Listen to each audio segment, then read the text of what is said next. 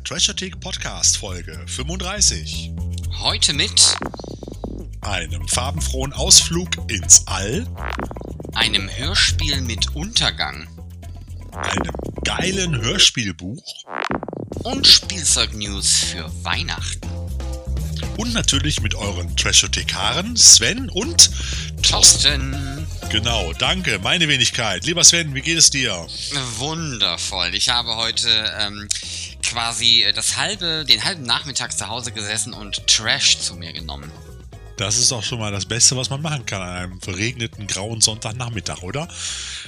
Weil wie immer nehmen wir die Folge an einem Sonntagabend auf und dementsprechend war es bei dir heute Sonntagnachmittag.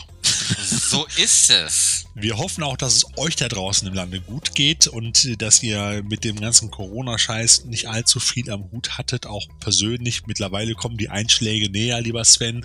Auch ich habe im Bekanntenkreis und im, im, Büro haben wir schon die ersten positiven Fälle, aber das konnte ich alles noch ganz gut abwehren und ähm, ja, für all die Leute da draußen, die es immer noch nicht glauben, dass es sowas gibt, doch, es gibt es, liebe Leute. Aber egal, das ist ein anderes Thema. Ich glaube, da wollen wir uns heute nicht mehr mit beschäftigen. Da kriegt man ja Tag ein, Tag aus, kriegt man ja momentan nichts anderes mehr serviert. Und auch der Lockdown wird sicher länger dauern. Ähm, lass uns über er erfreuliche Dinge sprechen, oder? Genau, denn äh, bei uns erfahrt ihr nicht nur das Beste aus den 70er, 80er und 90ern, sondern natürlich haben wir auch jede Menge Schmankerl ähm, im Gepäck äh, quasi, ähm, mit denen man so einen Lockdown, egal ob er jetzt bis Weihnachten geht oder darüber hinaus, gut überstehen kann. Ähm, das heißt, wir haben heute eine bunte Mischung an Sachen, nicht nur unseren äh, Film, den wir uns angeschaut haben, sondern äh, wie gesagt auch ein Buch, ein Hörspiel und natürlich die DVD- und Blu-ray-Veröffentlichung der kommenden Wochen. Das heißt, da ist eine ganze Menge dabei. Ähm, und wie sagte man früher im ZDS so schön, da ist viel Schönes dabei. Ja, genau so ist es. Und mit dem ersten fangen wir direkt an. Das, was euch den gemütlichen Sonntagnachmittag auf dem Sofa bescheren wird, das ist der Film, den wir heute besprechen. Und das ist natürlich keine Überraschung. Ihr habt es im Titel schon gelesen. Es ist der Film Weltraumschiff MR1 gibt keine Antwort.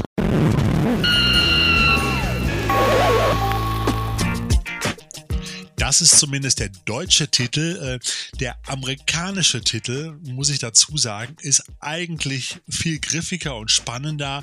Der heißt nämlich The Angry Red Planet. Und äh, das sagt auch schon, worum es geht, lieber Sven. Um eine Mars-Mission. Eine spannende Mars-Mission. Naja, ob diese spannend ist, das werden wir gleich erfahren. Das werdet ihr auch sehen. Ähm, aber zuvor möchte ich ganz kurz noch erwähnen, wie wir an diesen Film rangekommen sind, beziehungsweise wo ihr den bekommt. Es ist nämlich wieder eine weitere Folge aus dem von uns schon mittlerweile mehrfach besprochenen ja, soll man sagen, Reihe. Es sind ja mittlerweile mehrere Reihen, Anthologien, nämlich die Galerie des Grauens. Wir hatten das schon mal, auch bei den Movie Minutes früher, lieber Sven. Erinnerst du dich?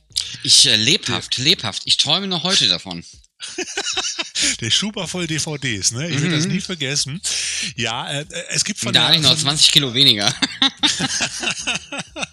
es gibt von Anolis gibt es gibt es eine äh, gibt es eine Reihe, die mittlerweile in die vierte Runde geht. Das ist eine sogenannte Anthologie, sagt man auch neudeutsch dazu, ähm, die Galerie des Grauens. Und das waren immer äh, zehn DVDs in einem Schuber, die man sammeln konnte. Mit der ersten DVD kam dann immer der diese nette Pappbox und dann hat man noch neun weitere DVDs dazu gesammelt und das geht mittlerweile in die vierte Runde. Es gab nämlich die Galerie des Grauens, die Rückkehr der Galerie des Grauens, die Rache der Galerie des Grauens und jetzt gibt es der Fluch der Galerie des Grauens.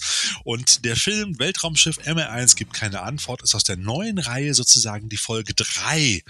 Nur um es mal komplett abzuschließen, äh, Folge 1 ist It, der Schrecken lauert im All, auch eine wunderbare Trash-Gurke aus den 50ern oder 60ern, wo man auch vermuten könnte, dass äh, Ridley Scott sich da den Plot für Alien abgeguckt hat.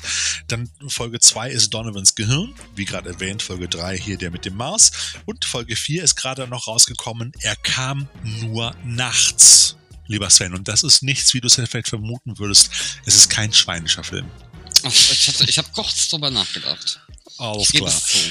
Genau. Und wir reden jetzt über Weltraumschiff MR1 gibt keine Antwort. Ein amerikanischer Film aus dem Jahre 1959. Das heißt, das Ding ist mittlerweile 61 Jahre alt. Und ähm, dein erster Eindruck, lieber Sven. Ja, ähm, das ist natürlich, also was die gesamte Bildqualität angeht und überhaupt die ganze Inszenierung, ähm, ja, da sieht man, dass der Film so alt ist. Das äh, kann er nicht verbergen, in Anführungsstrichen. Aber ähm, es sieht trotzdem alles, das sieht okay aus. Man weiß ja, dass es, äh, wie gesagt, eine alte Gurke ist.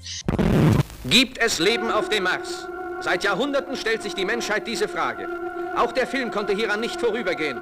Mit Hilfe des sensationellen Cinemagic-Verfahrens erlebt der Besucher fantastische Abenteuer im Weltenraum.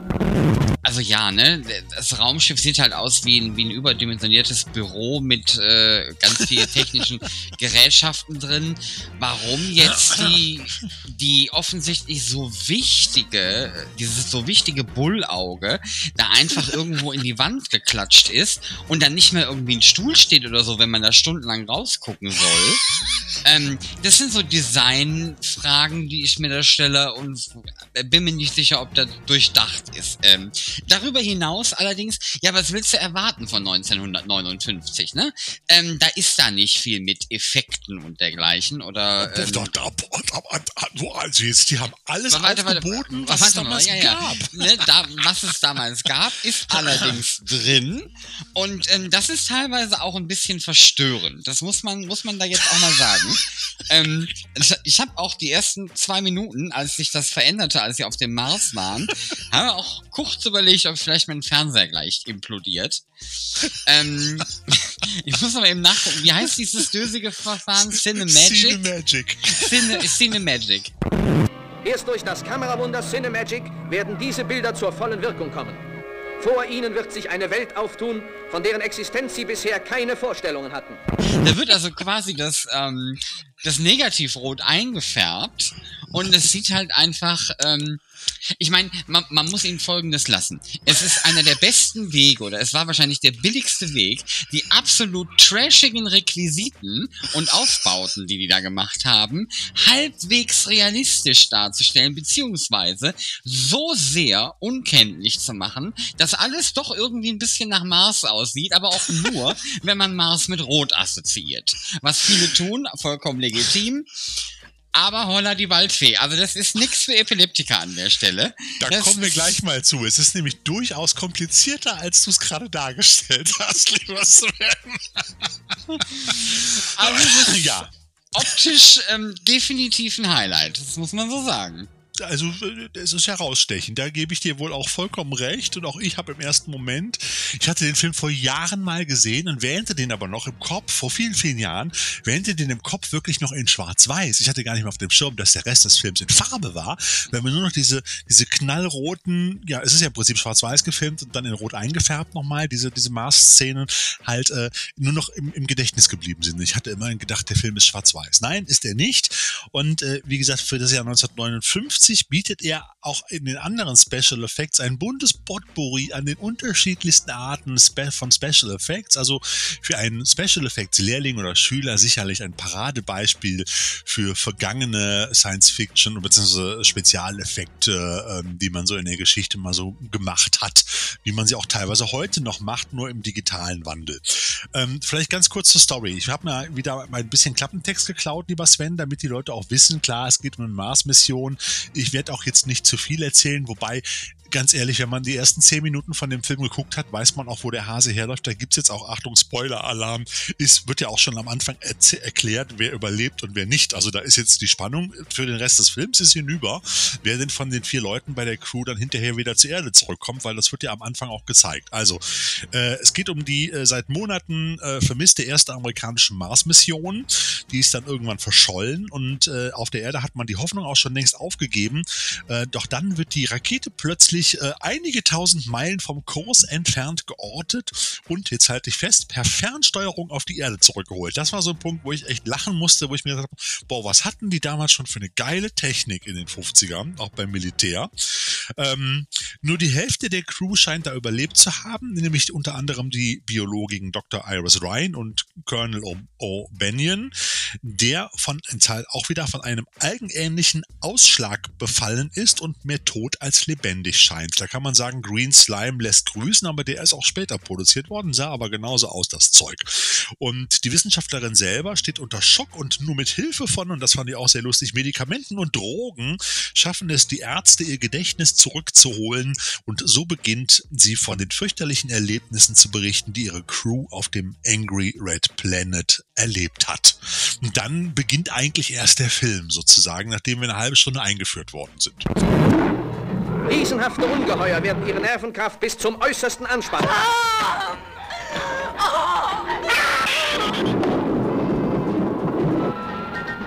Wunder über Wunder werden sie erleben. Dinge, die noch kein Auge zuvor gesehen hat zu diesen Abenteuern auf diesem Angry Planet, um auch wieder auf die Special Effects zurückzukommen, zählen dann unter anderem eine riesige fleischfressende Pflanze, die so agil ist wie Mutter Beima, sage ich mal, ähm, äh, ein dreiäugiger Marsianer, der immer nur am Fenster oder irgendwo verschwommen auftaucht, weil es nämlich letztendlich nur eine Zeichnung war, ähm, eine gigantische, mein Lieblingsmonster Fledermausspinne, die dann als Marionette so daherkommt, aber trotzdem total geil aussieht äh, und deren Beine man anfänglich auch irrtümlich für Baumstümpfe hält. Da musste ich ja sofort an Kong Skull Island denken. Erinnerst du dich dran? Äh, ja, an genau. Diese, an diese riesige ja, Spinne, ja. wo die auch denken, mhm. das sind Bäume. Habe ich mir gedacht, so haben die geil geklaut, oder? Nur, dass das natürlich in dem alten Film wesentlich alberner und naiver aussah. Da sieht man so ein paar Palmenstängel, aber da hätten die nur einmal eine Sekunde nach oben geguckt, hätten sie das Vieh ja gesehen. In dem Dschungel ist das bei Skull Island schon ein bisschen besser gemacht worden. Ähm, und das Geilste natürlich das Amöbenseeungeheuer, das aussieht wie ein Wirsingkohl mit einem rotierenden Auge oben drauf. das so durchs, durchs Wasser geschwommen kommt und hinterher das ganze Raumschiff sozusagen vereinnahmt. Und ähm, das ist, äh, also da hat man schon einiges aufgeboten. Da haben wir wirklich Front- und Rückprojektionen, da haben wir Rückprojektionen gehabt, da haben wir Modelleffekte gehabt, da haben wir Marionetteneffekte gehabt, ähm, grafische Effekte. Es gab auch Miniaturmodelle, also gerade auch von der Rakete und dem großen Amöbenmonster. Da hat man auch die Szene gesehen mit dem kleinen Schlauchboot. Da haben sie so ein Miniaturschlauchboot vor den, vor den Kohlkopf gelegt, der da im Wasser rollte. Ähm, also das war schon alles sehr, sehr interessant und auch eigentlich sehr pfiffig gemacht. Und das alles natürlich vor diesem wunderbaren Effekt ne, überlagert von dem, wie haben wir noch genannt, Cinemagic-Effekt halt, wirkte das Ganze natürlich alles schon noch ein Tick realistischer, als es natürlich nur in der normalen Filmfassung ausgesehen hätte, weil dann wäre es, glaube ich, wirklich, wirklich albern geworden. Und das war eigentlich der schöne Trick dabei. Und auch der riesige Marssee, mit dem die dann mit dem, mit dem, mit dem Schlauchboot darüber paddeln, sozusagen, ist in Wirklichkeit im Studio nur ganze sechs mal neun Meter groß gewesen und nur knapp einen halben Meter tief. Das war also auch eine wirklich, wirklich unterhaltsame Nummer. Ähm, bei diesem Cinemagic-Ding, das fand ich halt besonders spannend. Das ist ein Verfahren gewesen, das habe ich extra noch mal ein bisschen recherchiert. Das wurde von Norman Albert Maurer äh, ersonnen, der bis dato eher Comics gezeichnet hat. Und das war äh, in der Zeit, dann hat er mit seinem Bruder dreidimensionale Comics gezeichnet. Und über seinen Schwiegervater, das war einer von den drei Stooges, äh, kam er ins Filmgeschäft und entwickelte damals dann eine sogenannte Linse, mit der er, ähm, naja, wie soll ich sagen, das aufgenommene ähm, aus aussehen lassen wollte wie Comicbilder halt. Und er nannte das Verfahren damals noch Artiscope und für Angry Red Planet hat man das dann erweitert, indem man die Schauspieler vor diesen, wie du es vorhin schon, schon erwähnt hast, diesen gezeichneten Hintergründen teilweise in Schwarz-Weiß aufgenommen hat, um hinterher alles knallrot der Farbe des Marses sozusagen einzufärben. Und das Witzige war, die Gesichter der Schauspieler mussten bei den Aufnahmen auch nochmal komplett weiß geschminkt werden. Sonst wären die zu dunkel geworden bei den Aufnahmen, weil die Grautöne wären dann zu dunkel erschienen und die hätten eigentlich alle ausgesehen wie afroamerikanische Darsteller dann in den Aufnahmen. Und deshalb mussten die komplett mit weißer Farbe angepinselt werden, wenn die ihre Raumhelme da auf hatten und im, sozusagen außerhalb des Raumschiffs unterwegs waren in den Szenen. Und ähm, das Ganze wirkt eigentlich, finde ich, viel mehr wie so ein starker Kontrasteffekt, der die Ränder eigentlich hervorhebt und die Flächen insgesamt gleichzeitig weich zeichnet, was dann, wie gesagt, wie so ein bisschen wie Comic anmuten soll. Also ich hatte bei meinem iPhone, bei äh, Snap, nicht Snapchat, wie heißt es denn, bei, bei so einer, so einer Bilder-App heißt das, heißt dieser Effekt Drama kann man einstellen. Funktioniert genauso.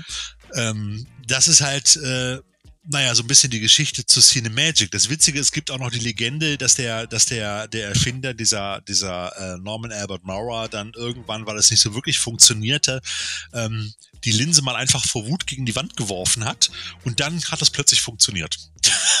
Ob das wirklich so stimmt, weiß ich nicht, habe ich aber in mehreren Quellen so gefunden. Und äh, ja, im Prinzip, ich weiß gar nicht, ob es mit diesem Verfahren noch mehrere Filme gegeben hat, aber wie du es gesagt hast, es ist ein wunderbares Special Effect Verfahren gewesen, um halt, sage ich mal, die wirklich billigen und simplen, einfachen Modelllandschaften, beziehungsweise auch vor allem Zeichnungen. Es waren ja von den größeren Landschaften, wenn man genau hingeguckt hat, hat man es gesehen, auch der See und die Stadt, das waren alles nur Zeichnungen.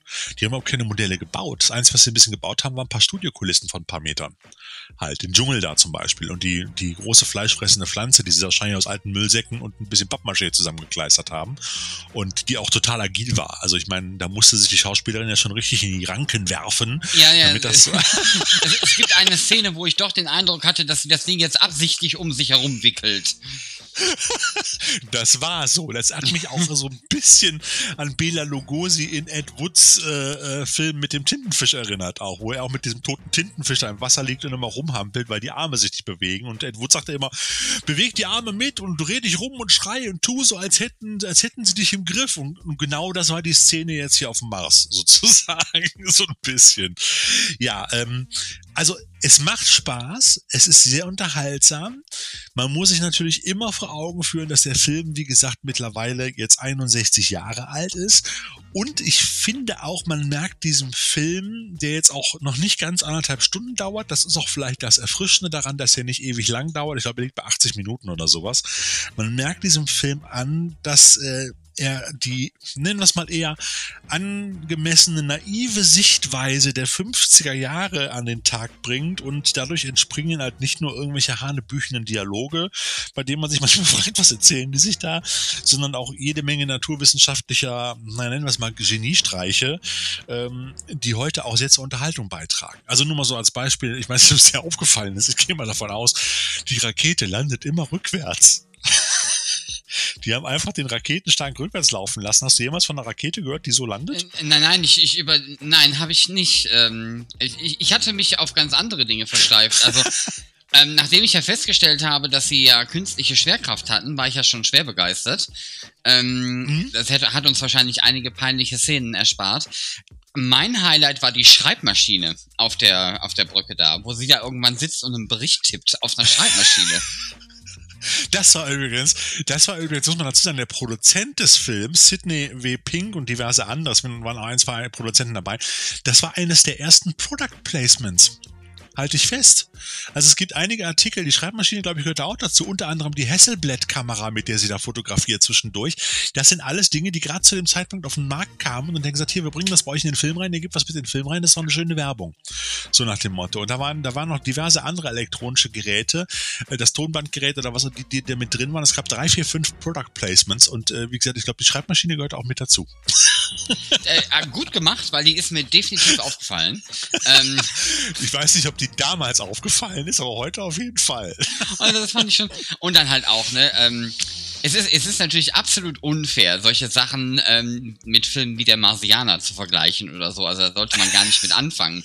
Aber die, die, die Stoffan, also diese Stoffanzüge, die die dann als Außenmissionskleidung getragen haben, die fand ich dann doch ein bisschen too much. Also äh, eigentlich too little. Also ähm, mit, aber, mit Mopedhelm oder Pilotenhelm war ja, genau. oder sowas. Ne? Ähm, also Viel geiler fand ich aber das Outfit, was sie drin getragen haben, die Overalls mit den Lederslippern. Ja, also da hätte man vielleicht noch mal ein bisschen wenigstens silberne Farbe drauf sprühen können oder so. Aber naja. Die, die, Männer haben alle Silberslipper, Leder, haben alle Lederslipper getragen zu ihren Overalls, wo ich mir dachte, das passt ja überhaupt nicht. So nach dem Motto, da sind die Schuhe gehabt, die sie auch dann, diese vorher anhatten und sind damit nach Hause gegangen oder so. Ich hätte eigentlich erwartet, dass sie da irgendwelche Sneakers oder irgendwas anderes tragen oder von mir aus, von mir aus auch irgendwelche Springerstiefel oder so. Aber die rennen da alle mit so, mit so le schicken Lederslippern rum und die Frau hat auch eine Damenhandtasche. Wenn ja, sie, die, die, fand ich auch, die, die fand ich auch gut, die Damenhandtasche. Das sind so Momente, ja, also das ist so auch, ist dir eigentlich, hast du eigentlich mal begriffen, du hast es ja vorhin schon mal angesprochen, dieses wunderbare Bullauge. Da gibt es ja in dieser, in dieser, in der, man hat ja auch nie was anderes gesehen.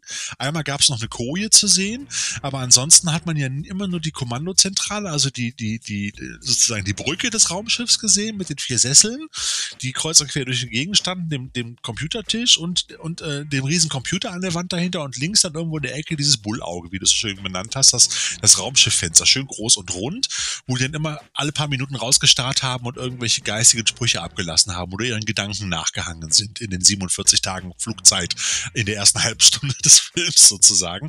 Ist dir dann auf dem Mars aufgefallen, dass das mal, mal rot und mal blau war draußen? Ich habe das nicht verstanden. Wo habe ich da Ja, was äh, verpasst äh, Tag so? und Nacht, Tag und Nacht. Ach, das sollte Tag und Nacht sein. Ja. Hab ich ich habe es nicht verstanden, ganz ehrlich. Ja. Da habe ich, was- da hab ich wohl was übersehen oder überhört. Alles klar. Weil das fand ich auch ein bisschen schräg halt. Und ähm, es ist natürlich auch, klar, ich sag mal, die Speisekammer, diese, dieser Schrank mit den Konservendosen drin, wo dann so schön drapiert in diesem riesigen Schrank so zwölf Konservendosen drin standen, mit so einem Etikett drauf, äh, äh, Raumschiff MR1 und dann Ration 1, Ration 2, Ration 3 und so weiter. Der, der halbe Schrank war leer. Da habe ich mir gefragt, ne, und Konservendosen im Weltall, naja, man versucht ja eigentlich immer Gewicht zu verringern beim Transport, aber egal, spielt ja bei der Schreibmaschine ja auch keine Rolle.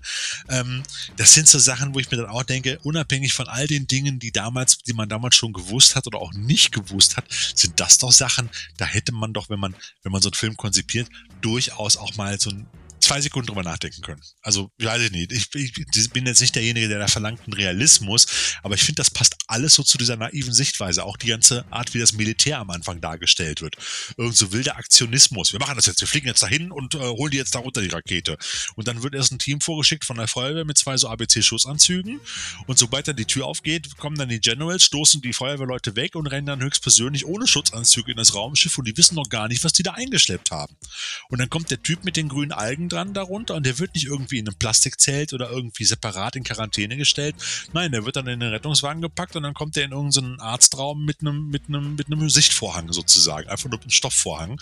Und alle stehen rum und überlegen, was das wohl sein könnte. Mit der Pfeife im Mund halt, ne? Und das ist so, das ist so genau wie man damals bei Atombombenexplosionen in der Zeit sehr wahrscheinlich dann äh, drei Kilometer entfernt in der Wüste mit der Sonnenbrille stand und sich das angeguckt hat. da spürst du halt so richtig diese Zeit noch, wie, wie naiv die Leute damals gewesen sind.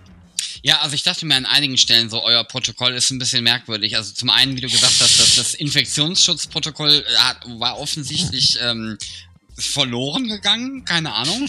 ähm, aber auch so dieses, wenn ich mir so andere Filme angucke, und wie gesagt, ja, ne, so der Marsianer, Neuzeit, alles in Ordnung. Ähm, aber da ist halt jede Minute und jede Sekunde und jeder Kilometer und jeder Gravitationswinkel und hast du nicht gesehen, immer für irgendwas wichtig und wann, wie, wo, zu welcher Sekunde gestartet wird. Und hier war das so, ach übrigens, wir finden das hier irgendwie nicht so gut, wir fliegen jetzt heute schon mal los. Genau, Äh, das ist zu gefährlich hier. Se- Setzt euch hin, wir fliegen los, ne? Aber- das ist so. Richtig. Und geil vorher auch die große Klappe, ne? ich sag mal so im besten Kolonial Kolonialistenstil sozusagen, als sie dann gelandet sind, so nach dem Motto, erschießen, was sich bewegt, alles andere mitnehmen, so, und dann sitzt dann auch der, der Captain da erstmal und poliert erstmal seine Knarre, äh, bevor sie dann in die Außenmission gehen halt, ne, vor laufender Kamera und erzählt noch so ein bisschen darüber, wie gefährlich das sein könnte. Vor allen Dingen, sie brauchen ungefähr, sie brauchen ungefähr zwei Minuten, bevor sie das erste Moped abschießen, in Anführungsstrichen. Und später, als die Marsianer dann irgendwie, als dann klar wird, da ist was, ähm, da sind sie dann so, ja, aber das kann man doch mit, mit denkenden Lebewesen nicht machen und bla und hier und da. Wo ich dachte, ja, das ähm, spiegelt so generell die Sichtweise der Amis äh, des Öfteren mal wieder. Ähm, also äh, von daher auch politisch, auch was Geschlechterverhältnisse und, und dergleichen angeht, wobei ich schon Schlimmeres gesehen habe in der Trashothek. Also du musst froh angeht. sein, dass die Hauptdarstellerin ein Doktor war. Also Ja. da war ich ja überrascht. Normalerweise werden ja, werden ja, wird dann die Frau in der Crew ja in der Regel nur als dummes Blondchen mit, mit, mit verhaftet sozusagen oder mitgebracht halt. Die darf dann irgendwie das Essen servieren und, äh, äh, und äh, in einem knackigen Raumanzug rumlaufen. Also selbst bei Star Trek war es Ja, so. es sind Anfang, aber, es ja. sind, es sind aber die kleinen, feinen Unterschiede. Ich weiß nicht, wie das übersetzt worden ist. Also sie ist ja Dr. Iris irgendwas. Mhm. Ähm, abgesehen davon, dass der eine Typ ihren Namen immer äh, falsch ausspricht und dann danach eine anzügliche Bemerkung macht. Das, was mir aufgefallen ist im Englischen, wird sie halt vom Militär, von Ärzten und von allen möglichen ständig als The Girl bezeichnet. Nicht Dr. Echt? Iris hat irgendwas, sondern The Girl. Is she Nee, das haben sie in talking? der. Synchro. In der Synchro ist es anders. Ich habe die deutsche Synchro gesehen, da wird sie immer als Doktor oder Frau Doktor oder halt als ne, äh, Biologin oder so benannt, aber Ja. nie als, also nee, das, da ist die deutsche Synchro schon ein bisschen, ich nenne das mal, würde ich mal sagen, nicht ganz so vorsinnflutlich. Ja, ja, also das ist, also ich würde sagen, 70% der Zeit ist sie The Girl. Ihr Titel wird erwähnt, aber ähm, ja, ja, das, das sind dann so, so Momente, wo man sich denkt, mhm. ja, passt alles. Passt perfekt ins Bild. Ähm, ja, es war halt eine spannende Zeit damals. Man konnte damals halt noch für wenig Geld viel Film drehen, wie du gesehen hast. Der Film war auch nicht besonders teuer. Ich habe jetzt gerade nicht nachgeguckt, aber es war echt nicht viel. Und der, ähm, der Produzent Sidney äh, W. Pink, der nicht nur den Originalplot ersann und den Film auch gleichzeitig mit Norman Maurer produzierte, der auch das, das Cinemagic-Verfahren dann sozusagen erfunden hat oder weiterentwickelt hat, ähm, suchte aber noch einen Drehbuchautoren und der, der etwas von Science Fiction verstand, damit er das so ein bisschen aufpeppte mit Fachsprache. Und äh, der durfte aber auch nicht viel kosten. Und auf einer Hollywood-Party traf er den Fernsehregisseur Ib äh, Jorgen Melchior, der ihm nicht nur anbot, das Skript dann auch zu finalisieren, sondern auch Regie zu führen. Und ähm, äh, Melchior ist ein gebürtiger Däne, der dann nach diesem Film dann selber auch noch äh, den Film 2071 Mutantenbestien gegen Roboter drehte und noch einen weiteren Film, den keiner mehr kennt, halt. Ähm, und verlegte dann aber auch dann später wieder seinen sein Hauptschwerpunkt aufs Schreiben und arbeitete unter anderem an den Drehbüchern von zum Beispiel zwei Jahre später Reptilicus, einen, das war, ein, das war der einzige dänische Kaiju-Monster-Film aus dem Jahre 1961. Ich habe immer noch die Hoffnung, dass der mal in jetzt auch in der Fluch der Rache der Galerie des Grauens ähm, auch vielleicht noch auftaucht. Ähm, aber er war auch bei Klassikern mit dabei und hat daran mitgeschrieben wie Planet der Vampire von Mario Bava oder auch äh, an Roger Cormans Frankensteins Todesrennen, also Death Race, dem Original damals mit Sylvester Stallone. Da hat er auch ein Skript für abgeliefert. Und das sind ja immerhin nochmal schöne, ich sag mal, in unseren Trash-Breitengraden doch kleine Meisterwerke und Meilensteine der Filmgeschichte. Aber danach kam dann auch nicht mehr viel. Und man muss auch überlegen, wenn man so an die Musik denkt, den Soundtrack denkt, das habe ich mir hier nochmal so ein bisschen, ist ja eigentlich, also ich fand den Soundtrack, die Titelmelodie und das Endthema fand ich ja sehr spannend. Das hat mich eher so ein bisschen dran erinnert, als wäre ich ja an so einer Fernsehserie wie Mannix oder auch Raumpatrouille. So sehr jazzig treibend halt. Aber der Soundtrack während des gesamten Films ist doch eher immer sehr hintergründig, sehr, nennen wir das mehr so atmosphärisch, blubbernd, technisch und im, du hast im Hintergrund immer so ein so ein Schwingen irgendwie mit dabei. Und das fand ich schon, fand ich schon teilweise sehr anstrengend, sehr aufgesetzt. Ich weiß nicht, wie du das empfunden hast. Also der Komponist war Paul Dunlap und der hat schon Dutzende, also hunderte, glaube ich 130 oder 140 Soundtracks für Fernsehserien und auch Filme ähm, ähm, geschrieben, aber da waren auch leider keine großen, keine großen äh, Dinger dabei, alles im Bereich Crime, Horror und Western halt. Aber also die Titelmelodie fand ich gut, aber äh, Soundtrack fand ich halt im Hintergrund fand ich schlimm. Ich habe schon fast vermutet, dass die Musik auch den einen Professor dann zum Herzinfarkt gebracht hat oder so. Das war so die Überlegung. Vielleicht waren es auch die hölzernen Dialoge oder auch vielleicht äh, die Mesodramaturgie in dem Film, keine Ahnung. An irgendwas, eines dieser drei Dinge wird die Todesursache gewesen sein äh, vom Professor. Aber ähm, wie gesagt, ich fand den Soundtrack ein bisschen anstrengend, oder? Habe ich das, habe ich mich da vielleicht reingesteigert? Ist mir nicht, da hast du dich, glaube ich, reingesteigert. Ist mir, es, ist mir aber ja? auch in keiner okay. Weise irgendwie aufgefallen als im, im Positiven. Ich habe das nicht wirklich wahrgenommen. Okay.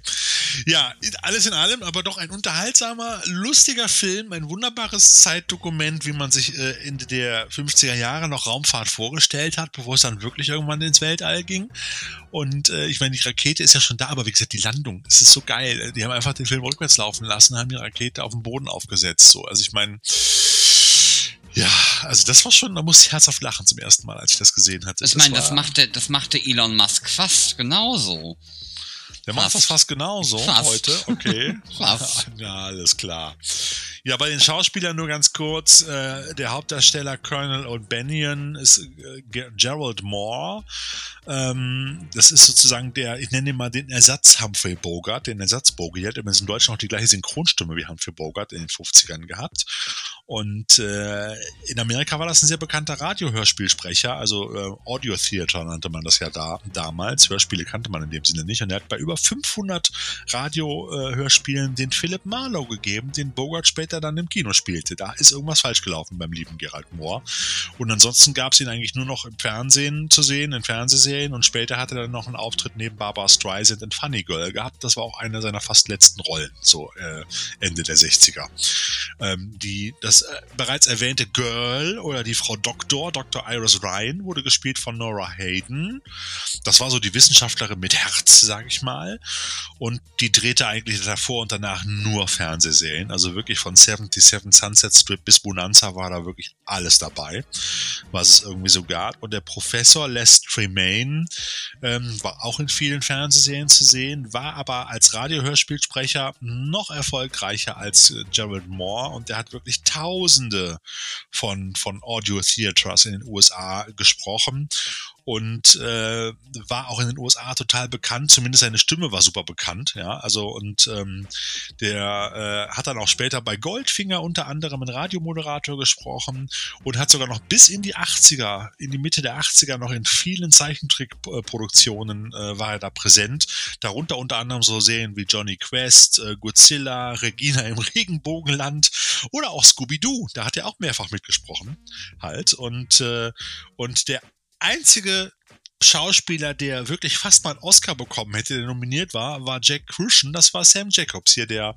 nennen wir es mal, der Hillbilly, so ein bisschen. Der, ich sag mal, der etwas simplere, freundliche, ich will nicht sagen Witzespender, weil die Witze waren alle schon sehr flach und vor allen Dingen auch manchmal auch ein bisschen sexistisch. Ähm, nennen wir es mal so, ein Tausendsasser der Nebenrolle. So, das war er.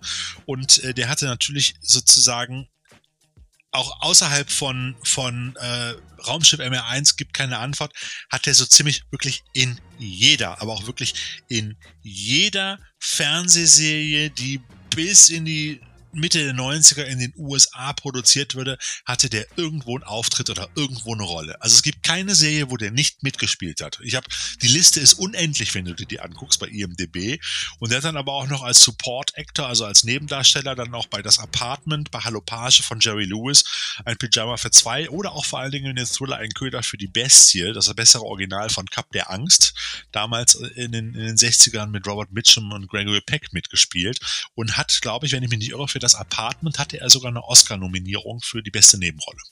So, und das war sozusagen, ich will nicht sagen, der einzig wahre Schauspieler unter denen, aber ausgerechnet der, den man sich ansieht, aber der hat es wahrscheinlich perfekt umgesetzt, die Rolle, die er spielen sollte.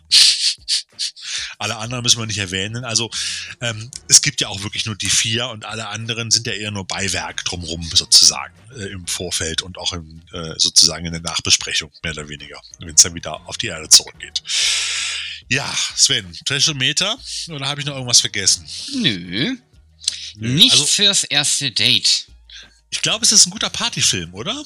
Meinst du, man könnte ihn auf, auf eine Party Fall. gucken mit einer ja. Kiste Bier? Ja. Okay, was haben wir bei nix fürs erste Date? Ich muss hier Fünf Punkte. Ja, oder? Also, ich meine, wenn man sich da hinsetzt und sagt, komm, lass uns einen geilen Film gucken, und dann guckst du den Film, da ist der Film, glaube ich, nicht zu Ende, da ist das Date schon gegangen oder eingeschlafen. Schätzungsweise würde ich mal. Selbst wenn, es sei denn, die sind genauso bekloppt wie wir, aber da kann man ja erstmal nicht von ausgehen. Muss man einfach mal so sehen. Also fünf Punkte, volle Blut, dann äh, volle Punktzahl. Dann der Bierdeckelfaktor. Was passiert in dem Film? Erstaunlich wenig. Äh, man kann die Handlung wirklich in drei Sätzen umreißen, deshalb Bierdeckelfaktor auch fünf Punkte. Dann haben wir Sven, den Glutamatwert. Da geben wir charmante Null, weil da ist ja überhaupt, also sagen wir mal so, es gibt einmal Blut, aber das ist dann auch so ein bisschen Filmblut an der Lippe. Also, ja. es wäre wär gelogen zu sagen, es wäre kein Blut drin.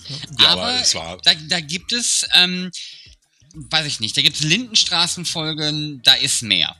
Und deswegen also, beim Glutamatwert eine glatte Null.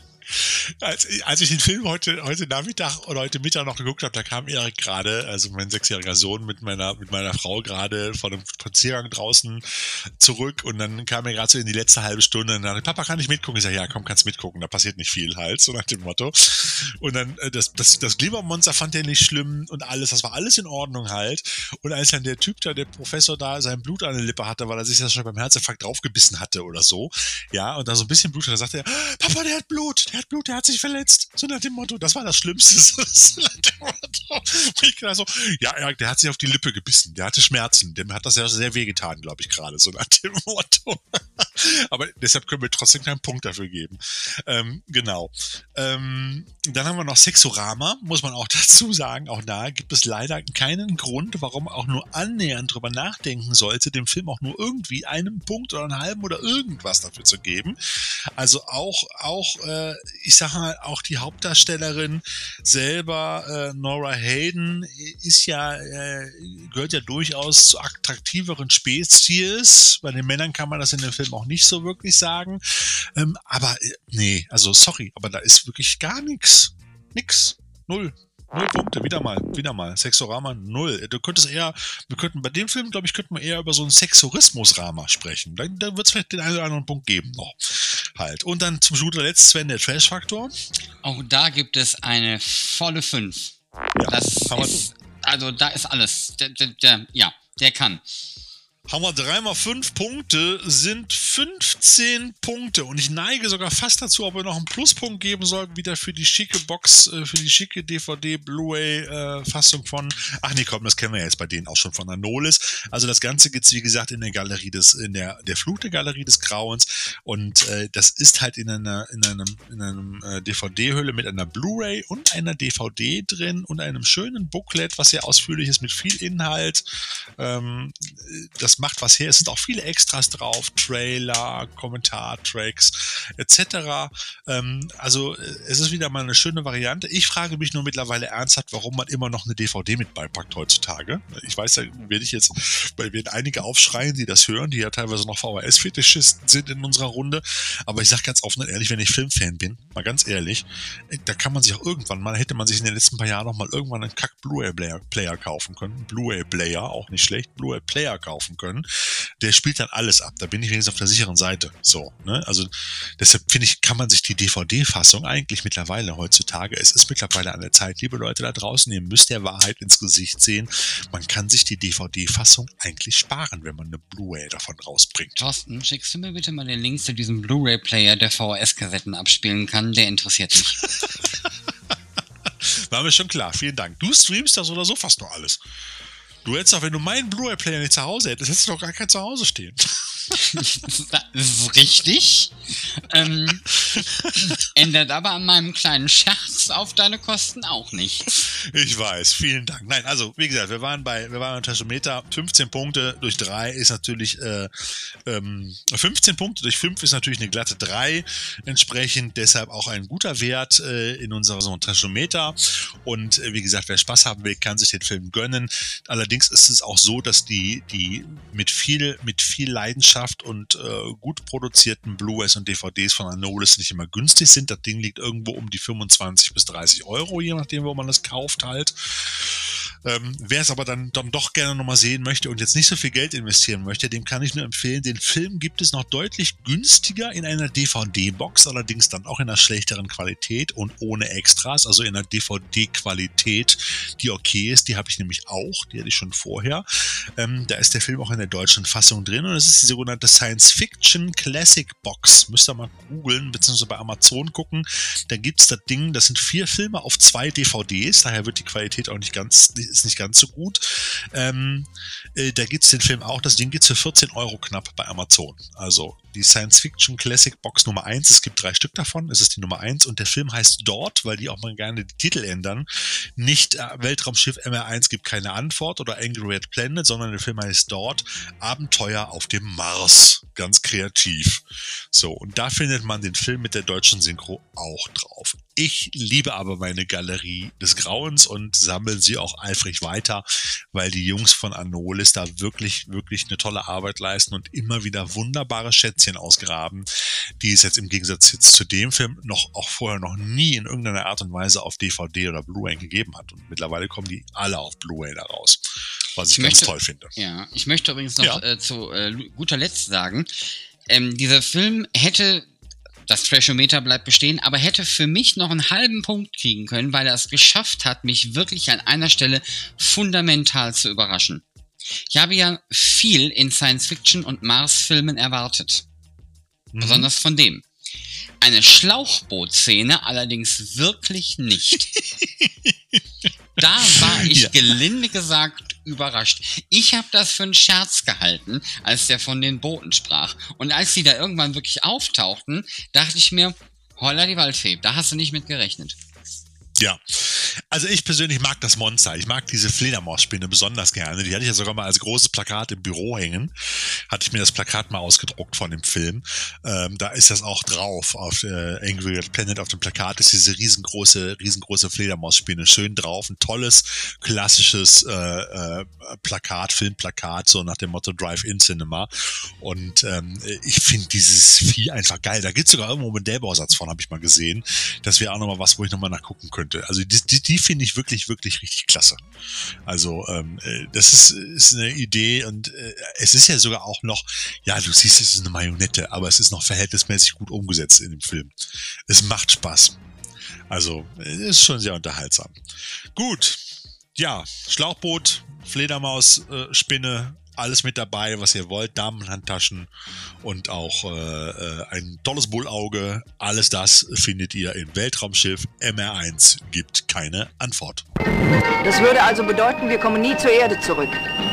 Weltraumschiff MR1 gibt keine Antwort.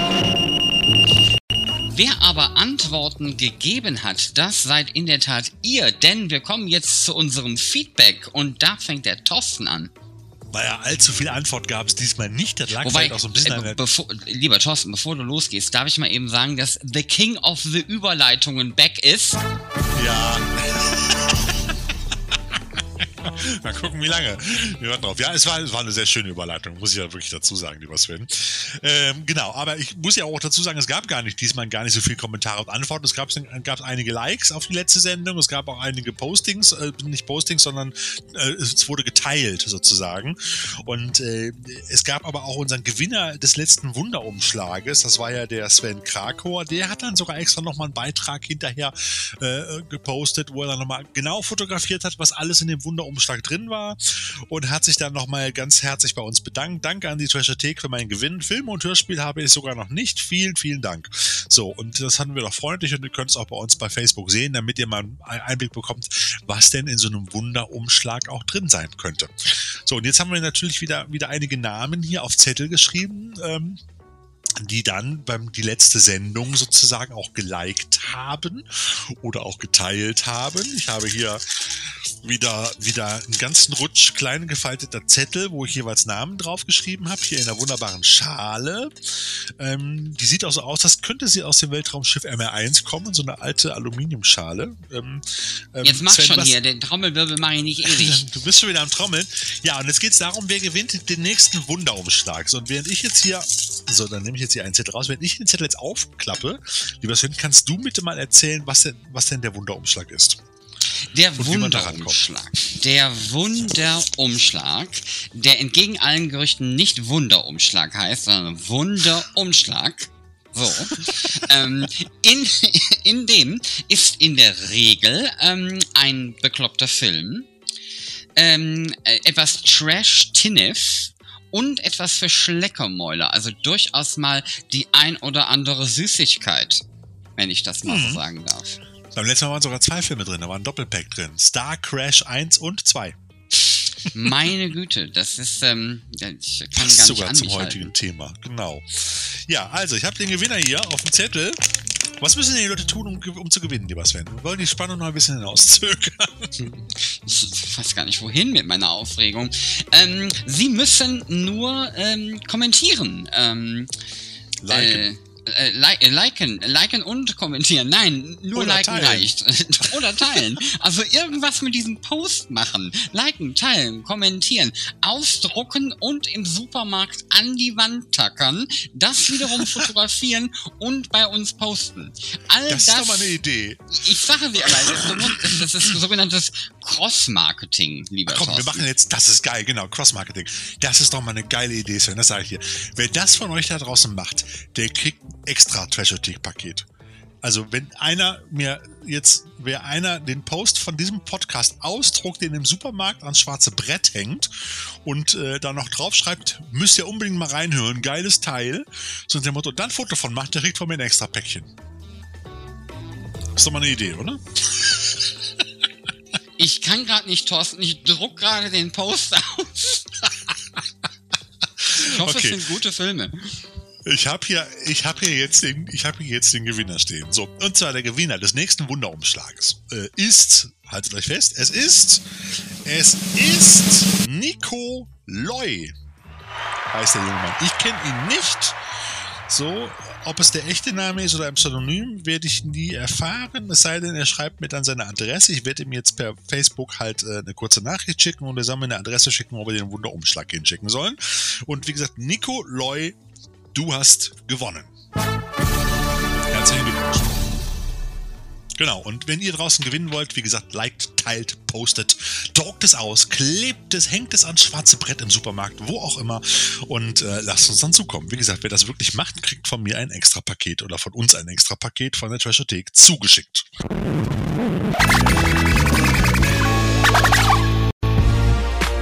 Äh, ja, herzlichen Glückwunsch auch von mir für den Wunderumschlag und herzlichen Glückwunsch auch an die Menschen in unserem nächsten Punkt für ein grandioses Hörspiel. Und der Thorsten erzählt uns ein bisschen was über dieses grandiose Hörspiel. Boah, was ist denn los mit dir, Sven? Hör mal, ist ein bisschen, der, der Man of Überleitung ist back, genau. Master auf Überleitung, ne? Ja, ja, ja. King of Überleitung, nein, Ja. wie soll man es denn nennen? Nee, King of Überleitung ist in Ordnung. Ich, ich, ich, Ja? Reicht. Okay, wir haben ein Hörspiel bekommen. Wir haben es zugeschickt bekommen von den, von den Freunden von Wicked Vision. Äh, die machen, Wicked Vision kennt ihr ja, wir haben auch schon den einen oder anderen Film da besprochen. Wicked Vision ist ja dafür bekannt, dass sie sehr, mit sehr viel Leidenschaft sehr interessante Filme wieder ausgraben. Ich glaube, den letzten, den wir besprochen hatten, war, glaube ich, der mit der, mit der lustigen Truppe da. Wie hieß er noch? Äh, äh, ich überlege gerade, mit dem, mit dem Roboter auf pa Panzerketten. Ja, ja, ähm, äh, irgendwas mit Force, oder? Destroyers, Ähm, The äh, Destroyers, ja, oder so, Destroyers, ne? Destroyers, ja. Genau. So, und die, die machen halt mit sehr viel Leidenschaft, machen wirklich, wirklich viele tolle Veröffentlichungen, haben eigene Reihen und, und, und, und haben, äh, also tolle, tolle, tolle Trash-Gurken im Programm in bester Qualität und mit viel Extras und eigenproduzierten Specials und, und, und. Und äh, sie haben jetzt zum ersten Mal sozusagen ein Hörspiel produziert, beziehungsweise haben das wohl mitproduziert und übernommen. Ähm, und äh, es heißt ähm, The Other. So, und äh, The Other, der ein oder die andere von euch wird The Other sicherlich schon kennen, aber weniger als Hörspiel, sondern eher als Punkrock-Band aus Nordrhein-Westfalen, die ursprünglich mal äh, als Misfits Coverband unter dem Titel äh, Ghouls äh, aufgetreten sind. Und jetzt äh, sind es halt äh, The Other, fünf Jungs, und äh, die machen nicht nur horrormäßige Konzerte mit ihren Fans, die da so richtig zelebriert werden, sondern sind auch mittlerweile auch bei vielen Großkonzerten, wie zum Beispiel Wacken oder Summer Breeze äh, dabei, auch in vielen internationalen äh, Konzerten, internationalen Konzerten. Von denen gibt es auch schon seit einigen Jahren, zum Beispiel von unserer bevorzugten Comic-Schmiede Weißblech, gibt es auch ein Comic zu The Others. Und jetzt dann auch zum ersten Mal als Hörspiel. Und ähm, das hat durchaus Potenzial, weil die Bandmitglieder selber, ich sag mal, ich bin, es ist nicht meine Musikrichtung, sage ich ganz offen und ehrlich. Ich, es- deshalb bin ich da nicht so bewandert drin. Das ist mir persönlich zu wenig Jazz, kann ich jetzt mal so sagen. Aber ähm, äh, auch durchaus habe ich früher mal ganz gerne solche Sachen gehört. Es spielt aber keine Rolle, weil die Story um diese Band drumherum, jeder dieser einzelnen Protagonisten, also der Band, hat selber eine, eine Geschichte. Der eine ist ein Werwolf, der andere ist, ähm, ähm, äh, ist äh, nennt sich Dr. Caligari, der sozusagen die, die Leute der Band wieder zusammengeschnibbelt hat, etc. Da wird in dem Hörspiel auch so ein bisschen drauf eingegangen. Das ist sozusagen ein Team. Die Band selber ist nicht nur eine Punkrock-Band mit Horroreinschlag und schrägen Kostümen, sondern sie ist sozusagen auch ein Team auf Dämonenjagd. Und wenn man das Hörspiel hört, es hat knapp eine Stunde Laufzeit, das ist äh, von der Musik und von allem, von den Effekten, von den Sounds her wirklich sehr schön. Es steht auch in dem Booklet drin, so ein bisschen angelehnt an alte Hammer-Horror-Geschichten, an auch die klassischen Hörspiele von Europa, da kommen wir auch gleich nochmal kurz drauf zu Das ist die sprechen. KISS-Version von Buffy the Vampire Slayer. Das ist gut. Es ist, ja, das ist genau das, das, das fehlte mir noch in meiner Beschreibung.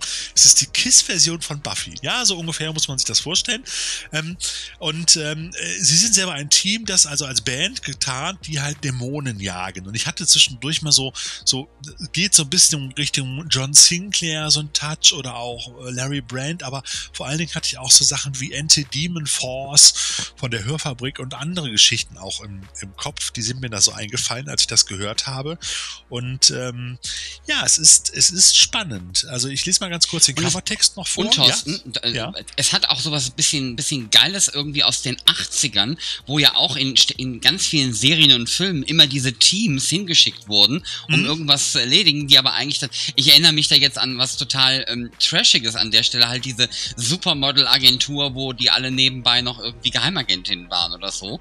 Ähm, und daran erinnerte es mich auch so ein bisschen, so an dieses, wir stellen so ein Team zusammen, die vordergründig das und das machen und die machen hintenrum aber das und das ich sag nur Force 5 oder Todes, wie hieß sie noch, die Todesengel aus der, irgendwie die drei, ich weiß, weiß nicht, auf der Kannibalen der Insel des Todes, ich weiß schon gar nicht, wie es hieß halt. Ja, auch egal. Also da gibt's ganz viele Vorbilder für. Jetzt haben wir das Ganze mal im Punk-Rock-Style äh, äh, sozusagen so ein bisschen mit dabei. Ich lese mal ganz kurz den Covertext vor. Er lebt die Horrorpunker im Kampf gegen die dunklen Mächte in einem Lovecraft-inspirierten Horrorhörspiel. Die Erben des Untergangs, so heißt es der Titel des ersten Hörspiels, wollen dem dunklen Geist Isiab wieder auferstehen lassen und mit ihm und anderen finsteren Kreaturen über die Erde herrschen. Ihnen gegenüber stehen die Antihelden und Dämonenjäger der Band The Other. In einem Katz-und-Maus-Spiel mobilisieren die Horrorpunker all ihre magischen Kräfte, um die Rückkehr der großen Alten zu verhindern. Das Schicksal der Menschheit liegt in ihren Händen.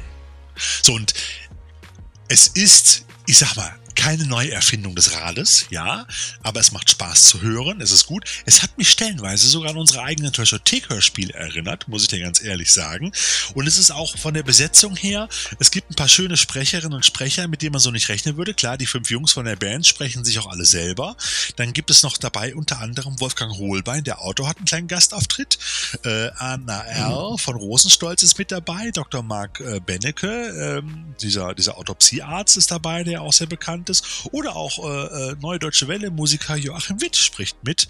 Oder auch vor allen Dingen ganz amüsant Conny Dax als Kommissar Brandenburg. Und äh, wenn ihr jetzt fragt, wer ist denn Conny Dax? Nur so am Rande, das musste ich, habe ich ich könnte jetzt sagen, habe ich auch gelesen, aber ich habe es vorher auch schon mal gehört. Ich höre öfters mal den Podcast von Thilo Gosejohann.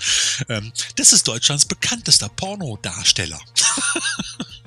Der hat da auch eine Hauptrolle, aber es gibt leider keine Sexszenen. Das ist so das große Manko, finde ich, bei dem Hörspiel. Ähm, nein, es macht Spaß, man kann es sich gut anhören. Es sind 60 Minuten knapp, die wirklich so runtergehen. Ein kleines Manko, finde ich, was mir so ein bisschen fehlt, um ganz ehrlich zu sein, ist bei den Stimmen ist es so, ähm, ähm, dass die sehr alle in einer Altersgruppe sind. Also es ist alles so um die 30, 30 bis 40 Jahre alt. Da fehlt mir irgendwie mal eine herausragende ältere Persönlichkeit, so um so ein bisschen Abwechslung auch reinzubringen. Das ist aber auch nur eine Geschmacksfrage, muss ich ganz ehrlich sagen. Ähm, ansonsten gibt es ja eigentlich nichts dran zu bemängeln, lieber Sven. Wie fandst du denn? Was hast, wie fandst du denn das Finale vor allen Dingen? Ähm, äh, ich hatte ja schon erwähnt, dass ich heute einen sehr gemütlichen ähm, äh, Nachmittag auf der Couch hatte, was dazu führte, nachdem ich dieses, dieses wirklich adrenalingeschwängerte Meisterwerk MR1 geguckt habe, ähm, bin ich dann tatsächlich bei dem Hörspiel irgendwann eingenickert, was allerdings keine keine ähm, Aussage zur Qualität sein soll. Es war einfach sehr gemütlich, auch mit der Decke auf der Couch und der Katze und bla. Ähm, da bin ich kurz eingeschlafen. Das heißt, ich habe noch ein bisschen was vor mir. Aber da muss man noch sagen, da hat doch das Hörspiel genau das Richtige gemacht, weil das ist doch der Punkt. 90% der Hörspielhörer, die ich kenne, hören Hörspiele zum Einschlafen, also in meinem Alter. So, und ob es drei Fragezeichen sind, Larry Brand oder was auch immer. Und äh, da hat das doch genau, genau das bewirkt. also, ihr braucht nicht denken, dass das, dass das Hörspiel langweilig ist. Also, das will der Sven damit nicht sagen, aber es passiert ja auch und es wird auch in dem Booklet darauf eingegangen, dass man sich so ein bisschen an den alten Hörspielen auch orientiert und auch gerne diese alte Hörspielära auch gerne wieder aufleben lassen möchte. Das war ja auch damals der Sinn von unseren Trashotheka-Spielen. Mir bleibt eigentlich nur die Frage bei The Other, wenn es weitere Teile gibt, warum hat die Trashothek eigentlich keinen verdammten Gastauftritt da drin? Jetzt mal ganz ehrlich, liebe Leute von Wicked Vision, wenn ihr das hier hört. Ja, also Sven und ich bewerben uns hier. Sascha ist bestimmt auch mit dabei. So ist es. Alles klar. Also, The Other und die Erben des Untergangs auf ich wollte schon sagen auf DVD und Blu-ray, auf Audio-CD äh, zu erwerben, vor allen Dingen in einer auf 2000 Stück limitierten Erstauflage mit 20-seitigem Booklet und im wunderbar gestalteten Hardcover-Digipack, wenn man das glaube ich so nennt. Und es sind auch noch Outtakes mit drauf und auch ein Musiktrack von The Other. Also wer drauf steht und wer Bock hat auf auch, auch schöne Gruselhörspiele, ist das genau das richtige. Und es passiert auch mehr als in den neuen Gruselhörspielen von Europa. Das kann man einfach hier mal so einfach so sagen.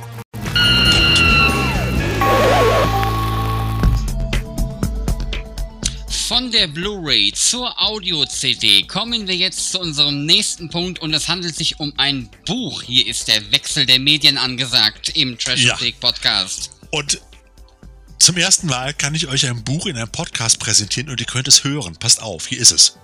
Entschuldigung, kein Hinweis auf diese grandiose Überleitung? ich muss jetzt nicht bei, Sven, ich muss dich jetzt nicht bei jeder Überleitung loben, oder? In dieser du hast Folge schon. Gag, du hast gerade meinen Gag mit dem Buch verhunzt. Entschuldige bitte. Also nochmal, wir, wir können noch auch mal. in diesem Podcast jetzt zum ersten Mal ein Buch hören. Es wiegt nämlich über zwei Kilo, hat äh, knapp 420 Seiten, ist A4 querformatig, durchgängig vollfarbig und es ist ein, ups, es ist, ich muss mal hier den Topf wegtun mit den, mit den Losen drin. Es ist ein geiles, richtig geiles, tolles Coffee Table Book. Also ganz ehrlich, ich habe es bekommen, ich hatte es vorbestellt, ich habe es gesehen, dass es rauskommt, ähm, weil ich mit einem der beiden Macher auch via Facebook befreundet bin. Wir kennen uns auch aus der Treasure Take Hörspielzeit. Der hatte damals mal ein bisschen was über uns gemacht und ich habe es mir dann bestellt, weil ich das auch unterstützen möchte, wenn sowas gemacht wird. Es ist so ein geiles Teil. Also ich muss, muss ganz ehrlich sagen, es ist für Hörspielfans ein Nonplusultra. Es heißt die Europa-Chronik. Ein Blick auf das erfolgreichste Hörspiellabel der Welt. Ein, ein wunderbares Ding. Von Frank äh, Baldwin und Wolfram Damerios. Die haben sich wirklich zur Aufgabe gemacht, in einem richtig dicken Schinken einmal die komplette Geschichte von Europa, vor allem ihrer Produkte, ihrer Produktionen und auch der wichtigsten Macher sozusagen äh, zwischen zwei Buchdeckel zu pappen. Und das ist ihnen wirklich gelungen. Man muss dazu sagen, es ist eher eine Festschrift, weil das auch von Europa selber mehr oder weniger unterstützt wurde. Es gibt also in dem Sinne auch dann nehmen wir es mal keine ernsthafte kritische Auseinandersetzung mit Themen wie zum Beispiel, warum damals mal Carsten Bohn äh, die Musik nicht mehr an Europa gegeben hat, dass da einen Rechtsstreit gab und irgendwann bei den drei Fragezeichen, bei den Gruselhörspielen oder auch anderen Reihen plötzlich die Musik wechselte oder warum dann die drei Fragezeichen plötzlich mal nur noch die drei hießen und solche Sachen. Das werdet ihr da drin nicht so wirklich finden, weil es halt, wie gesagt, eine, eine von Europa äh, mit herausgegebene Festschrift ist. Es ist eher eine Chronologie sozusagen dessen, was man, was man erzählen möchte sozusagen. Was hinter den Kulissen bleiben soll, bleibt hinter den Kulissen. Stört mich persönlich als jemand, der aber zum ersten Mal eine perfekte Übersicht über, über die Produkte, über die, über die Hörspiele von Europa mal bekommt. Ähm, Überhaupt nicht, muss ich dazu sagen. Also ähm, das ist wirklich eine Materialsammlung, das ist schon, ist schon echt ein Ding. Ähm, Wolfram Damerius, der das auch layoutet hat, ist Grafiker seines Zeichens. Der macht unter anderem auch die Cover für die neue Gruselserie, ähm, die ja bei vielen nicht so gut ankommt, weil sie eher langweilig ist. Aber die Cover sind so genial. Ich kaufe mir die Dinger immer nur auf Schallplatte wegen der geilen Cover von Wolfram Damerius. Wenn du das hier hörst, nochmal ganz ehrlich, ich finde die Dinger wirklich klasse. Das ist wirklich das Beste an den Gruselhörspielen, aber die kommen bei weitem nicht an die alten Dinger ran und ich bin nicht der Mensch, der immer sagt, früher war alles besser, ganz im Gegenteil. Aber bei den neuen Gruselhörspielen passiert halt auch in den, in den 40, 50 Minuten, die dauern auch nur so viel, was, wie es bei den alten Gruselhörspielen in den ersten 10 bis 15 Minuten zu Sachen gegangen ist. Da fehlt einfach eine Menge und es ist einfach zu viel Geblubber drin. Egal, das war nur eine Randbemerkung. Und äh, Wolfram Damerius macht unter anderem auch, ist verantwortlich für das ähm, Hörspiel ähm, Fanscene Playtaste. Und äh, da könnt ihr mal im Internet gucken unter playtaste.de, da gibt es auch wirklich, wirklich tolle Dinge. Also dieses Fanscene, das kann man sich da als PDF auch kostenlos runterladen. Das gab es auch mal teilweise in gedruckter Form. Plattform. Und da gab's auch, gibt's auch gerade noch ein aktuelles Special zur Gruselserie. Wirklich super interessant. Guckt euch das mal an. Aber um aufs Buch zurückzukommen, wie gesagt, 420 Seiten über die absolute, die größte, beste Hörspielschmiede, aber zumindest nicht die beste, will ich jetzt nicht sagen, aber doch eigentlich schon, weil so viele Hörspiele wie Europa hat keine andere Firma bisher rausgebracht. Das muss man da sagen. Darunter auch viele Kultserien wie die drei Fragezeichen, schon erwähnt vorhin. Huibu, TKKG, Perry Roden, Masters of the Universe, die Gruselserie, Fünf Freunde, Commander Perkins und, und, und, und, und. Und Dreh- und Angelpunkt bei Europa ist natürlich Heike Dine Körting, kennt mittlerweile sehr wahrscheinlich auch jeder, der sich ein bisschen mit Hörspiel beschäftigt hat. Die hat mittlerweile über 2000, lass es dir auf der Zunge zu gehen, Sven, 2000 Hörspiele produziert und hat damit über 180 goldene und ich glaube über 30 Platin-Schallplatten eingeheimst. Damit äh, ist sie so ziemlich ganz weit vorne unter den, unter den Musikproduzentinnen oder nehmen wir es auch Hörspielproduzentinnen, ist also ziemlich das Gleiche. Und äh, das bekommt man nur, wenn man hunderte von Millionen verkauften Tonträgern rausgebracht hat. Und deshalb nennt man sie auch die Hörspielkönigin. Und sie taucht natürlich in diesem Buch auch öfters auf und hat auch sozusagen Pate dafür gestanden. Das Ding ist mittlerweile in der zweiten Auflage rausgekommen, weil die erste ist schon verkauft halt. Und äh, für 35 Euro kann man das bei pop.de bestellen. Ein wunderbares Weihnachtsgeschenk für, für äh, Hörspielfans. Ich kann es nur empfehlen. Es ist wirklich, du kannst da stundenlang drin rumschmökern, wirklich, und findest auch Sachen, von denen du nie irgendwas, auch als Kind oder als Jugendlicher, ich meine, ich bin ja auch schon seit den 70ern bei den Europa-Hörspielen mit dabei gewesen und habe mir die früher auch am Anfang auf Schallplatte gekauft und später auf Kassette. Und ich habe hier noch Sachen entdeckt, die kannte ich gar nicht. Aber dafür gibt es auch ein, zwei Sachen, also Django zum Beispiel. Es gab mal ein Django-Hörspiel in den 70ern irgendwann. Und das ist ultra brutal. Das muss man sich mal, das kann man sich noch unter Rückkehr der Klassiker oder die Klassiker von Europa kann man das sogar noch in bestimmten Streaming-Portalen, kann man sich das anhören. Das ist ziemlich krass. Das habe ich jetzt mal beim Fensterputzen gehört. Da bin ich fast aus dem Fenster gefallen. Also ziemlich hart. Ähm, aber so Sachen wie zum Beispiel eines meiner absoluten Lieblingshörspiele, Der Teufel mit den drei goldenen Haaren, den haben sie hier vergessen. Ich habe zum Beispiel auch leider nicht mehr gefunden mit Konrad Halver und Hans Peach oder Patch, glaube ich, gesprochen. Einer der markanten bekanntesten Hörspielsprecher überhaupt. Ähm, das habe ich nicht gefunden. Da war ich ein bisschen nicht enttäuscht, aber es gibt halt, ein, wie gesagt, Dutzende von Hörspielen. Und ihr findet aber so viele tolle Original-Cover-Abbildungen, Werbeprospekte, die hier mit abgebildet sind. Es gibt auch kleine, kleine Biografien zu Sprechern oder Produzenten und Autoren. Ähm, ihr findet es zu fast jeder Serie, ihr findet hier mindestens eine Seite oder eine Doppelseite. Auch hier habe ich gerade auf Hörspiele, gab es ja auch in den 80ern oder Anfang der 90er von Europa zu The A-Team oder auch zu Voyagers oder auch zu Nightmare on Elm Street. Selbst hier findet ihr ein, zwei Seiten darüber halt. Da ist wirklich alles mit drin. Also ein, ein richtig, ein richtig geiler, geiler Schmöker, ein Coffee Table Book. Da kann man sich stundenlang mit beschäftigen und in Kindheitserinnerungen schwelgen. Und wie gesagt, man kommt dann wieder auf Hörspiele, die man noch gar nicht kannte. Und wenn man Glück hat, findet man die auch noch irgendwo in einem der Streaming-Portale. Der legalen Streaming-Portale, will ich dazu sagen.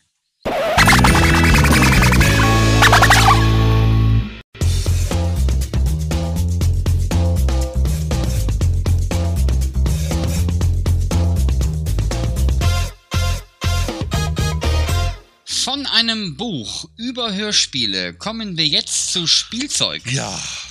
Was haben wir da, lieber Sven, im Angebot? Es gibt Äh, Spielzeug. haben- ja, es, es, gibt, Es kommt, äh, geht auf Spielzeug. Weihnachten zu, ne? Haben wir ja gerade schon mal erwähnt. Ja, ja. Unsere Lego. Freunde, ja, unsere Ja. Freunde von Lego haben uns äh, was kredenzt. Denn ähm, zum einen gibt es das Set der Sesamstraße, das wirklich unendlich süß ist. Also anders kann man es nicht bezeichnen. Es ist einfach nur süß. Ähm, gibt's vielleicht was unsere äh, Freunde der ähm, der, des gepflegten Trash-Films oder aber des, äh, des Genres im Allgemeinen äh, vielleicht etwas interessanter ist, nämlich den Ecto 1. Ähm, auf Basis des noch nicht erschienenen, also erschienenen, erschienenen, auf des, dem Film, der noch nicht erschienen ist, so. Ähm, Ghostbusters, der neue. Der, der, Ja. der, das Auto ist quasi schon da und zwar als fettes Modell mit 2352 Teilen, was uns, also 47 Zentimeter Längen, Länge und diversen Funktionen. Also eher was für Erwachsene. Problem ist, wir haben den Film noch nicht gesehen, aus dem dieses Modell stammt. Ja, das ist ja das Problem. Danke, Corona. Ob die Rostflecken aufzukleben sind bei dem Lego-Set oder ob die darauf gedruckt sind, das kann ich auch noch nicht sehen. Ich ho- hoffe, man kann sie aufkleben, dann kann man nämlich auch das sozusagen noch zum normalen Ecto umbauen. Ähm, da gibt's ja immer schon die Diskussion im Netz. Ich habe es jetzt aber auch noch nicht nachverfolgt, um ganz ehrlich zu sein. Es gibt das ja auch schon von Hasbro selber, beziehungsweise doch von Hasbro kommt das jetzt raus, auch schon als Playset für die für die Hasbro ähm, für die aktuellen Actionfiguren zum Film halt gibt es auch dieses Filmauto, was sehr sehr authentisch aussieht, muss man einfach mal dazu sagen. Halt. Aber jetzt bei diesem Lego-Modell gibt es natürlich auch diverse, diverse kleine, äh, äh, wie nennt man es, Effekte, Funktionen halt Gimmicks? in dem Auto. genau. Gimmicks, genau. Sozusagen, da ist dann eine Falltür mit drin. Äh, man hat eine funktionierende Lenkung, glaube ich. Ähm, man kann diesen Geisterjagd-Hecksitz ausfahren, wie man das in der Vorschau auch schon gesehen hat, der dann so rausgeschossen kommt, halt, wo man dann, wo dann der Pilot drauf festgeschnallt ist. Und es gibt auch oben drauf so eine kleine rotierende Radarschüssel und auch äh, dieses Geisterspülgerät, was immer so hin und her geht. Wenn man das Auto so rollt, bewegen sich die Teile auf dem Dach auch. Da hat Lego also auch ein bisschen Technik mit eingebaut. Ja, stolzer Preis hat das ganze Teil. Äh, wie viel sind's? Knapp, ich glaube 200 Euro, ne? Ungefähr 199 Mhm, knapp, oder sowas. ja, ja, ja, ja. genau. Nicht günstig, aber es ist, glaube ich, eins der coolsten Sets der letzten Jahre bei Lego, muss man auch dazu sagen, weil auch da nutzt sich so der Charme so ein bisschen ab, habe ich das Gefühl manchmal bei bestimmten Sachen. Also ich habe immer das Gefühl, dass Lego gerade in letzter Zeit sehr, sehr teuer geworden ist mit seinen Sets. Klar, die lassen sich die Lizenzgebühren bezahlen. Gibt es denn irgendwie ein Set, Sven, fällt mir jetzt gerade so ein, was du dir nochmal wünschen würdest, was Lego mal rausbringen sollte? Hm. Hm. Also ich warte ja immer noch auf die Nautilus. Es gab ja mal bei Lego Ideas Ja. gab es ja mal so einen Nautilus-Entwurf. Und es gab mal einen Thunderbirds-Entwurf von den, von den Thunderbird-Raumschiffen. Fand ich Ja, auch was ich- ziemlich cool. Ja, Halt. was ich auch ganz gut fand, war auch in dieser Lego Ideas Geschichte mal sein Entwurf äh, vom Futurama Raumschiff. Das sah auch ganz gut Oh, aus. Das wäre auch cool. Das wäre auch cool, ganz ehrlich. Ähm, ja, muss man einfach dazu sagen, ähm, äh, da gibt es, da gibt es leider noch nicht genug und noch nicht viele spannende Sachen. Und ich habe mich ja in der letzten Zeit auch so ein bisschen auf Raumschiffe eingeschossen, stelle ich halt fest, wobei ich dann auch bei Lego seltener fündig werde als mehr bei vielen anderen Konkurrenzfirmen, die dann teilweise auch lustige äh, Film- und Fernsehraumschiffe, manchmal in Lizenz, manchmal auch in unter fremden Namen, die aber doch sehr den entsprechenden Raumschiffen ähneln, rausbringen. Also da muss man einfach nur mal im Internet gucken, da gibt's spannende Geschichten.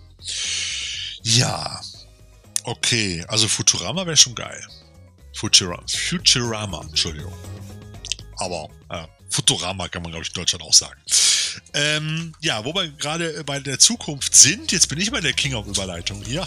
Du bist nicht der King of Überleitung. Ich hatte sie nämlich auch parat, aber ich habe sie, als ich gemerkt habe, dass du auch dahin gehst, habe ich sie dir überlassen.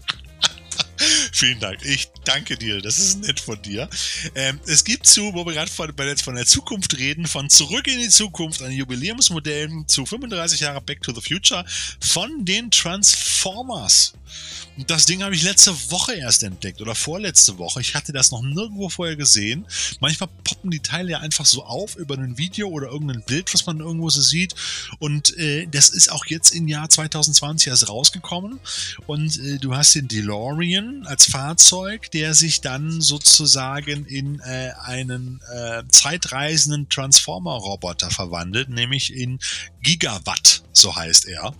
Und diese Figur ist dann 18 Zentimeter groß und kann mit 17 Transformationsschritten vom DeLorean zum Transformer, also zu Gigawatt oder auch umgekehrt wieder zurückverwandelt werden.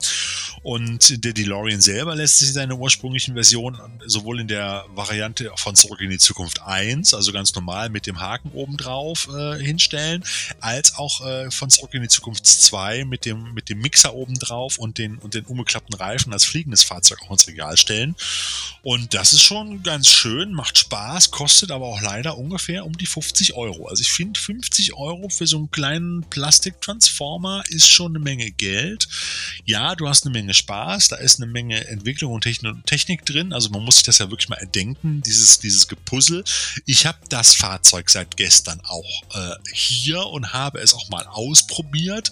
Und äh, ja, es funktioniert. Ich bin kein Transformer-Experte, muss ich ganz ehrlich sagen. Mein Junior hat mehr Transformer-Modelle. Das ist mein erstes. Aber er hat nur die von, von, der, von dieser Rescue-Reihe, Transformer Rescue Bots, dieser Kinderzeichentrickreihe. Und das ist doch das erste Transformer-Modell, was ich mir auch bestellt habe und was gestern halt gekommen ist. Ich drehe ein Video und stelle es nächste Woche online. Also macht Spaß, aber ich finde 50 Euro, das ist so der Preis, den man berappen muss, dafür schon ein bisschen happig. Für so ein bisschen Plastik mit ein paar Schrauben drin. Ganz ich habe auch noch einen Transformer im Gepäck. Da überrasche Ah. ich den Thorsten jetzt quasi. Ähm, Ja. Weil auch ich den nämlich erst gestern Abend zufällig, äh, wie der Thorsten gerade eben gesagt hat, ab und an poppen diese Dinger halt irgendwo mal auf. Und ähm, es ist ebenfalls ein Transformer. Ähm, ich bin auch kein riesen Transformers-Freund. Mir wiederum gefällt aber das Ursprungsmodell, aus dem sich der Transformer dann ergibt. Es ist nämlich der X-Jet, der X-Men. In Ach. Blau. Ich habe dir auch ein Foto davon geschickt, lieber Thorsten, gerade. Okay, gucke ich mir gerade mal ähm, an. Ja, da ist es. Oh, das sieht und, geil aus. Ja, ich mochte den X-Jet immer sehr und da gab es aber nie irgendwie ein Modell zu oder ich habe das irgendwie nie auf dem Schirm gehabt, dass es das dann gab. Und äh, der kommt jetzt hier 2021 von Hasbro. Ähm, Preis ist noch nicht klar, ist mir, glaube ich, bei dem Ding dann aber auch relativ egal. Ähm, und Sieht da wollte ich auch noch mal drauf hinweisen. Sieht geil aus. Also wirklich. Es gibt übrigens auch, wo du gerade Jet sagst, das habe ich jetzt gesehen, auch von Top Gun, von den, von den F-14 und weiß Gott noch irgendwas von den Modellen, gibt es auch Transformer-Modelle, ne, zum neuen Top Gun-Film. Da kommt so gerade einiges äh, auf den Markt, habe ich das Gefühl. Aber ich weiß, es habe ich jetzt gesehen, es gibt die ersten Transformer-Modelle von Top Gun zum neuen Kinofilm. Jetzt, wenn er denn dann irgendwann kommt mit Tom Cruise. Ähm, ja, also das, das ist lustig. Es gab ja auch ein Ghostbusters, äh, zwei Ghostbusters Transformer-Modelle, einmal von so einem Truck und einmal von dem Ectomobil. Die sind aber aber mittlerweile nicht mehr zu bezahlen. Also das ist irre, die kriegst du nicht mehr zum normalen Preis. Also bei so einem Ecto One bist du da mittlerweile bei 80, 90 Euro oder so. Das gab es am Anfang auch für 50 Euro. Nur das ist, die kommen leider nie über den Teich. Du musst dir die Sachen immer für scheiße teures Geld irgendwo aus den USA bestellen und dann zahlst du immer noch richtig Steuern und Porto drauf und dann ist natürlich immer dann direkt das Taschengeld für den Monat wieder rum oder weg. Ne? So ein bisschen. Das finde ich so ein bisschen schade eigentlich. Ja, apropos großer Teich, lieber Sven, das wäre nochmal ein Anstoßbruch für dich gewesen für eine Überleitung zu Reaction-Figuren. Ich kann ja hier nicht alles machen, ne? Was denn? Es gibt noch eine wunderbare Sache, nämlich äh, von Reaction. Äh, nachdem Super Seven uns ja in den letzten Monaten mit der Reaction oder in der Reaction-Reihe äh, sechs tolle Retro-Figuren und drei Alien-Varianten zu Aliens äh, beglückt hat, äh, hast du sie eigentlich mittlerweile bestellt, lieber Sven? Habe ich. Hast du sie? Okay. Ne, also das ist Reaction für die, die es nicht wissen, aber eigentlich solltet ihr das mitbekommen haben, wenn ihr regelmäßig hört. Das sind Figuren 10 cm groß im Stil der alten Kenner Star Wars Figuren. 10 cm groß, simple Gelenke, rechts ein Arm, links ein Arm, Beine, Gelenke und ein Kopf, wenn du Glück hast, zum Drehen und das war's. Und die sehen alle immer so ein bisschen aus, als wären sie aus alten Kaugummis modelliert worden und dann angemalt oder so. So relativ simple, aber doch sehr, nennen wir es mal so, retro-orientierte Figuren, die einen an seine, an die eigene Kindheit in den 70ern und 80ern zurückerinnern erinnern lassen. Und die präsentieren, haben jetzt, gestern habe ich es gesehen, äh, oder vorgestern, eine ziemlich geile Reaction-Figur rausgehauen, nämlich zum Film Lisa, der helle Wahnsinn, der ja auch erst vor paar Monaten nochmal in Deutschland als Blu-ray in einem wunderbaren Mediabook auch herausgekommen ist. Kann ich nur empfehlen, in einer tollen Qualität. Äh, alias im Original heißt der Weird Science, so heißt auch der Titelsong von Oingo Boingo. Den Soundtrack habe ich übrigens auch in meiner Sammlung noch auf LP von damals.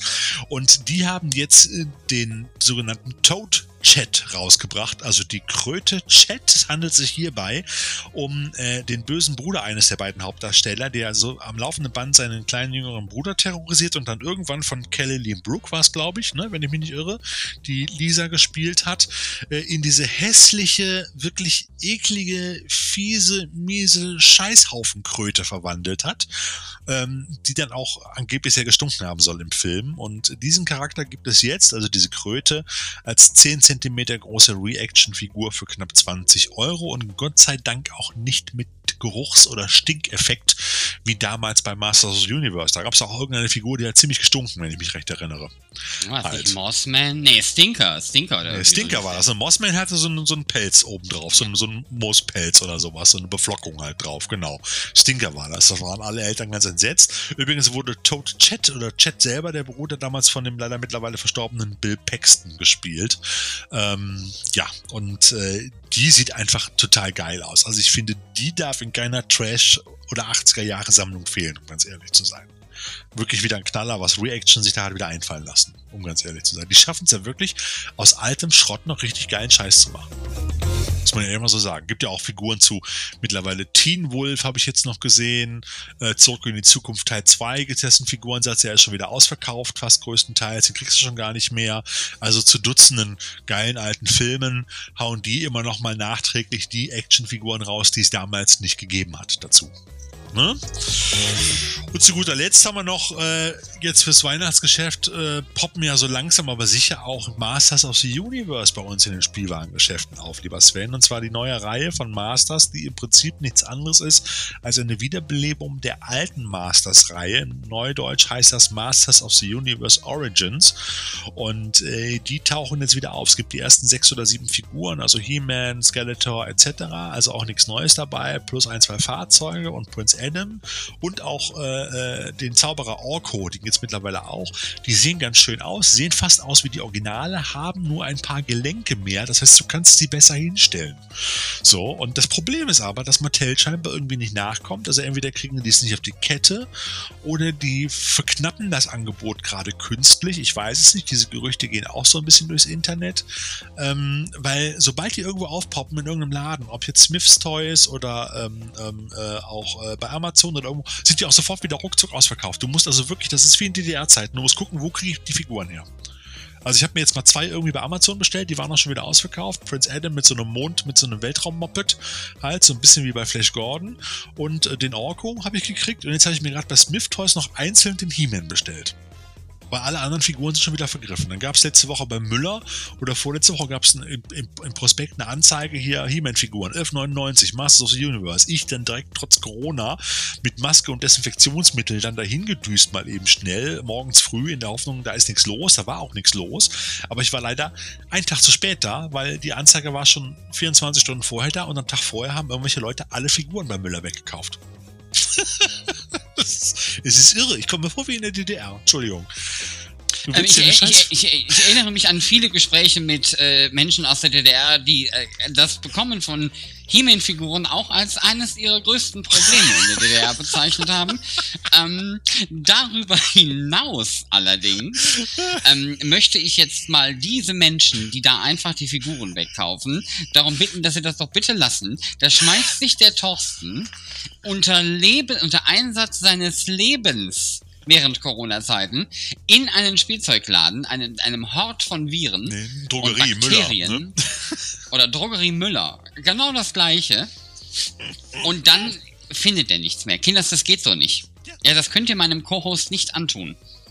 Ja, dann komme ich da hin, voller Vorfreude, hab die Geldscheine schon gezückt und sage, ich hätte gerne die Masters-Figuren. Dann gucken die mich an, die sind schon alle ausverkauft. Als wäre ich so wie bei wie, wie Arnold Schwarzenegger damals noch ein Geschenk, das ist noch zu teuer. Nee, wie, wie ist er denn noch? Nicht Geschenk ist noch zu teuer, dieser Weihnachtsfilm. Ja, nee, erinnern, wo Mr. Space Rocket oder irgendwie sowas. Ja, wo er den, den, den einen Superhelden da kaufen soll halt. Ne? So, ja. Genauso kam ich mir auch vor. Genauso blöd stand ich da. Wie so ein Idiot vom Berg halt. Ne? Der entscheidende sein. Unterschied mag dem geneigten Hörer aber auch aufgefallen sein. Arnold Schwarzenegger suchte das Spielzeug für sein Kind. Thorsten suchte Spielzeug für sich selbst. Also Erik mag die auch. Das zählt nicht Erik spielt da auch mit. Du glaubst nicht, dass ich mir die jetzt hier irgendwo äh, eingepackt ins Regal stellen kann. Sobald Erik die sieht, will er die sofort, da will er damit spielen. Und ich finde auch ganz ehrlich, also da fange ich jetzt nicht mit an. Ich will ja auch keine riesen Mastersammlung haben. Aber mal so ein Grundset fände ich geil und mal den Kindheitstraum, das hatten wir ja schon in unseren Spielzeugfolgen, auch Video auch schon, wenn, wenn ihr euch da die Batcave anguckt, ähm, ähm, die Folge ich war immer, ich wollte immer, wollte immer die Castle Grayskull haben. Du hast sie bekommen, wir wissen es mittlerweile alle, ich nicht. Und wenn die jetzt von Mattel im nächsten Jahr nochmal rauskommt, im Frühjahr soll die nochmal rauskommen, gibt auch schon die ersten Bilder, die sieht ziemlich aus wie das Original. Jetzt wird auch wieder, werden die Hardcore immer wieder sagen, ja, ist aber nicht das Original, weil da ist der Teppich ein bisschen schiefer und hier ist das Teil nicht dabei und überhaupt, das ist alles jetzt wieder nur Geldmacherei, war es damals natürlich nicht von Mattel. Die haben die einfach nur verteilt und verkauft, weil sie den Menschen was Gutes tun wollten damals, ja. Also also diese Diskussionen gehen ja schon überall durchs Internet und so weiter und so fort. Ich glaube, die meisten Masters-Sammler haben einfach nur Angst, dass ihre Sammlung jetzt Wert nicht mehr äh, steigt, aber das tut sie doch trotzdem, weil ihr habt doch die Originalmodelle und Mattel hat doch alles dafür getan, dass man sie auch unterscheiden kann, weil die neuen Modelle haben, wie gesagt, ein Gelenk pro Körperteil mehr sozusagen oder pro ne, Arm und Bein und so weiter, ähm, Gliedmaß und äh, äh, es spielt mir, ist mir einfach wurscht, ob ich die Originalburg habe oder die neue Burg, wenn die genauso aussieht wie die alte. Ganz ehrlich, ich werde mir sie nochmal kaufen. Punkt Ende aus.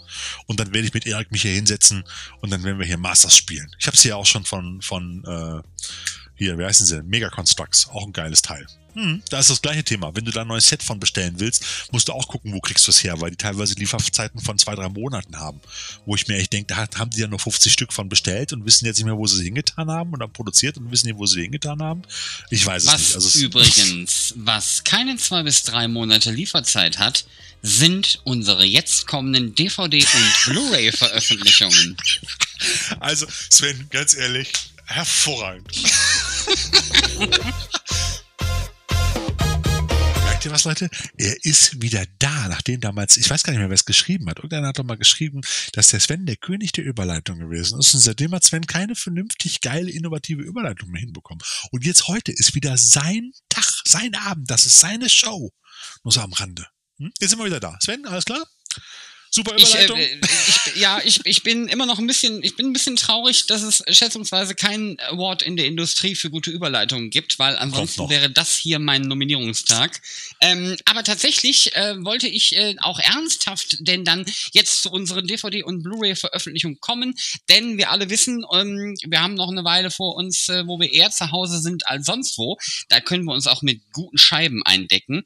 Und ähm, ich würde mal anfangen mit der ersten Veröffentlichung, die da auf uns wartet. Mhm. Und zwar, jetzt muss ich da mal gucken, wie es ausgesprochen wird. Also Tremors ist ganz einfach und dann, ich würde mal sagen, Shriekers Island.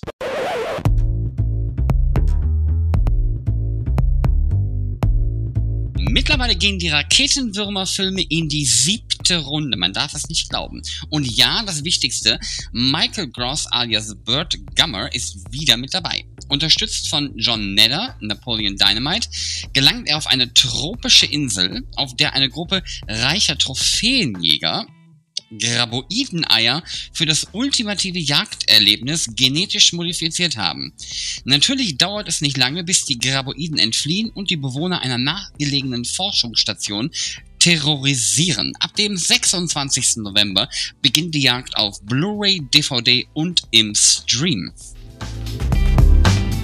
Ja, da freue ich mich auch drauf. Auf jeden Fall. Eine weitere Veröffentlichung, übrigens auch am 26. November, äh, trägt den wunderbaren Titel The Suckling. Ein Schlachtfest des schlechten Geschmacks, so kann man diesen Film wirklich auch nennen.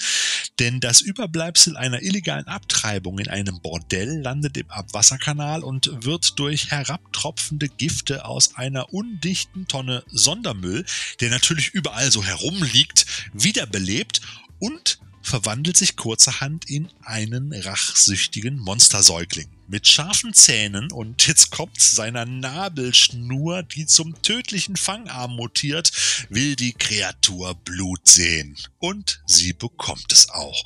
Und ihr habt echt keine Vorstellung, was euch bei diesem 90er Jahre Trash erwartet. Ganz ehrlich, das ist der absolute Hirnriss. Aber egal. Das Schlachtfest ist, wie schon erwähnt, ebenfalls ab dem 26. November für kleines Geld auf Blu-ray oder DVD in der Cinecult Collection zu bekommen. Als ich das geschrieben geschrieben habe, gab es das noch für 4,99 bei Amazon. Ich habe gerade nochmal nachgeguckt, jetzt liegt der Preis schon wieder bei 9,99. Also die Preisschwankungen sind da auch ganz schön enorm. Aber vielleicht geht er ja auch nochmal runter. Okay. In der Limited Vintage Edition von White Pearl Classics erscheint am gleichen Tag das Double Feature Mediabook zu Gore und Gore 2, der Geächtete von Gore. In beiden, in beiden Barbarenschinken, äh, die 1988 und 1989 auf Basis des Romanzyklus von John Norman entstanden, gerät der College-Professor Professor Carl Cabot Carl Tabor hätte jetzt mehr Sinn gemacht, aber gut. Ähm, durch einen magischen Ring in die barbarische Welt von Gore. Auf dem der hinter der Sonne verborgenen Zwillingsplaneten der Erde herrscht nur ein Gesetz, das des Stärkeren.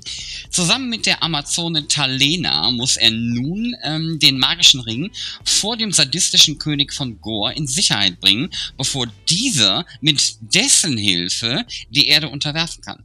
Irgendwo zwischen äh, Conan, Masters of the Universe, Beastmaster und John Carter angesiedelt, ist der Barbaren-Trash im Doppelpack sicher eine herrliche Sonntagnachmittagsunterhaltung mit Oliver Reed als mega bösem Tyrannen.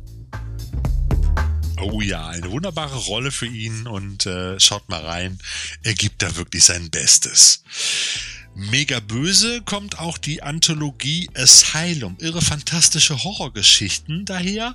Dieses Potpourri der Absurditäten, welche es so eigentlich noch nie zu sehen gab, wird uns unter kreativer Anleitung des argentinischen Regisseurs Nicolas Ornetti ausgerollt.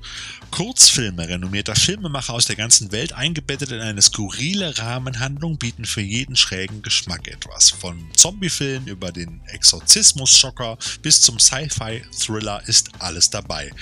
Und auch noch US-Präsident Donald Trump bekommt hier einen absoluten Psycho-Auftritt, wobei man auch ehrlich sagen muss, den hat er eigentlich immer, oder? Also, naja. Die Nummer 22 der erfolgreichen Uncut Mediabook Reihe von Piero Le Fou erscheint mit drei verschiedenen Cover Artworks zur Auswahl. Alle Mediabooks sind limitiert und serialisiert und enthalten wie immer zusätzlich ein Booklet und ein Poster. Das ist echt geiler Scheiß, muss ich mal wirklich sagen. Und das Ding ist ebenfalls ab dem 27. November im Handel. Und jetzt ratet mal, wann der nächste Film herauskommt, den wir euch ans Herz legen wollen. Na, na, klar. Auch am 27. November 20. Da haben die sich wohl irgendwie scheinbar alle untereinander verabredet. Da erscheint nämlich die Blu-ray von Breaker Breaker. Wie, den kennt ihr nicht? Okay, vielleicht klingelt es ja bei Action Forever. Nein? Okay, es handelt sich hier um einen Film mit Chuck Norris in einer seiner ersten Hauptrollen. Damals von Steve McQueen dazu überredet, begann er seine Karriere als Schauspieler. Das Ganze erinnert stark an Sam Peckinpahs Konvoi mit Chris Christopherson, nur dass der Film ein Jahr früher, im Jahr 1977, in die Kinos kam und äh, wesentlich trashiger ist. Chuck Norris spielt den Anführer eines Konvois, der in kürzester Zeit aus einem friedlichen Highway ein Schlachtfeld macht. Mit ohrenbetäubenden Lärm ziehen die Männer in ihren fahrenden Giganten los, um einem korrupten Sheriff und seinen Vasallen den Gar auszumachen. Kampfkunststücke natürlich inklusive. Breaker Breaker gibt es auf DVD, Blu-ray und auch als Video on Demand. Und in unserer letzten Vorstellung, lieber Sven, wird es wieder etwas bissiger. Ja, in Mörderhaie greifen an, schlagen sich Schatzsucher in der Karibik mit blutrünstigen Haien und flüchtigen Schwerverbrechern rum. Ein ordentlicher Abenteuerkrimi mit Bond-Bösewicht, oh, Jafet Koto? Ja, Jafet ne? Kotto. Hm? Jafet, Jafet Kotto. Mhm. Vielen Unterwasseraufnahmen. Ich habe ja Unterwäsche, äh, Unterwäscheaufnahmen gelesen und war schon, war schon hochgradig interessiert. Ähm, es, sind aber, es sind aber nur viele Unterwasseraufnahmen, die aber auch hübsch sind. Ähm, und äh, leider auch äh, vielen vor laufender Kamera getöteten Haien. Ja, das ist schade. Ähm, Regisseur, ja, das muss nicht sein. Regisseur Cornel Wilde, äh, der sich in diesem Film auch als Autor, Produzent und Hauptdarsteller äh, hergibt, begann seine Karriere 1940 als Fechttrainer von Lawrence Oliver. Als Regisseur und Schauspieler waren Film Noir und Abenteuerfilme seine Domäne. Hier versucht er sich nun an Haien.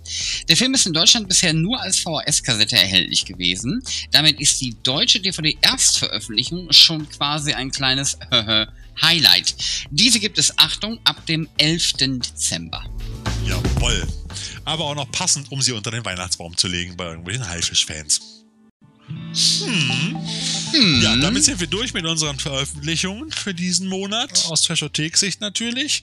Und äh, uns bleibt da eigentlich nur noch uns zu verabschieden euch äh, darauf hinzuweisen, dass ihr natürlich weiterhin schön vorsichtig seid, bitte gesund bleibt und äh, auch ein bisschen auf euch achtet und äh, dass ihr trotz allem aber auch nicht vergesst, ein bisschen Spaß zu haben das sollte man in diesen Zeiten wohl, glaube ich, auch äh, sich zugestehen dürfen. Ähm, das ist, glaube ich, ganz, ganz wichtig, sonst äh, stürzt man sich dann irgendwann aus Frust aus dem Fenster, habe ich das Gefühl. Weil auch ich merke, auch als positiv eingestellter Mensch, manche Phasen in den letzten Wochen und Monaten sind schon schwieriger als noch Anfang des Jahres zu ertragen, um ganz ehrlich zu sein. Aber das soll uns alle nicht davon abhalten, trotzdem noch äh, äh ein bisschen Spaß zu haben und weiterzumachen und äh, vor allen Dingen auch gute Laune zu haben. So, und während ihr da draußen jetzt anfängt oder anfangt, äh, das alles euch zu holen, zu besorgen und zu verinnerlichen, was wir euch heute in dieser Folge mit auf den Weg quasi in den virtuellen Geschenkkorb gelegt haben. Nur bezahlen müsst ihr selber. ähm, bereiten wir dann aber schon die nächste Ausgabe vor, denn wir haben noch den ein oder anderen guten Film, der da wartet, den wir noch besprechen und mhm. den wir euch dann in nicht allzu naher Ferne per nicht allzu Podcast. weiter Ferne, oder? Nicht, äh, In nicht in allzu allzu nah. weiter fern. Also, in, ja, ähm, also irgendwann demnächst. In Kürze. In In Kürze. Kürze. Wir machen noch eine Movie Minute Special wieder dazwischen, genau. Auf jeden Fall. Und ich glaube, wir machen, wir werden auf jeden Fall noch vor Weihnachten, werden wir wieder euch wieder mit einer längeren Sonderfolge beglücken, die dann wieder unter dem Titel laufen wird. Wir warten aufs Christkind, oder? Das heißt wahrscheinlich wieder, dass du irgendwelche Filme rausgesucht hast, wo Kai dann 47 Stunden etwas darüber erzählen kann. Nein, ich dachte eigentlich nur, dass wir uns wieder mal zu einem lustigen Termin, diesmal sehr wahrscheinlich digital zusammensetzen, zu mehreren wieder, auch mit Sascha und Kai und vielleicht noch dem einen oder anderen Überraschungsgast und werden dann in einer gemütlichen Film-Nerd-Runde noch einmal einen Rückblick äh, halten auf das vergangene Jahr und zwar nicht unter Corona-Pandemie-Bedingungen, sondern einfach unter filmischer und äh, unter Bedingungen. Auch wir gucken mal, auch wer uns das Jahr über verlassen hat. Wir hätten ja auch diese Sendung eigentlich auch eine komplette Sendung über Sean Connery machen können. Auch der hat die ein oder andere Gurke gedreht zwischendurch, die man auch mal hätte hier aufblitzen lassen können. Aber das haben wir uns gespart diesmal. Aber da werden wir sicherlich auch nochmal in, in dieser Sondersendung drauf zu sprechen kommen, oder? Ich denke, das ist doch eine schöne Idee. Auf jeden Fall. Da bin ich auf jeden Fall sehr gespannt drauf auf die Folge. Ähm, ich werde mich ähm, äh, betrinken, das habe ich jetzt schon geplant. Live. Sollten Und wir dann- alle tun. Ja, ich empfehle euch das. Äh, Ich, ich bin viel lustiger, wenn die anderen auch betrunken sind. Ähm, darüber hinaus wollte ich, weil brandneu reingekommen, diese Info, ähm, äh, euch noch was mit auf den Weg geben. Ich habe noch gar nicht genau geschaut, wann und wie genau und auf welchen Vertriebskanälen nun tatsächlich. Aber heute habe ich die Info gelesen, dass Wonder Woman 1984 oder Wonder Woman 84, ich weiß gar nicht, wie er genau heißt, ähm, tatsächlich im Dezember äh, in die Veröffentlichung kommt und zwar auch ins Kino.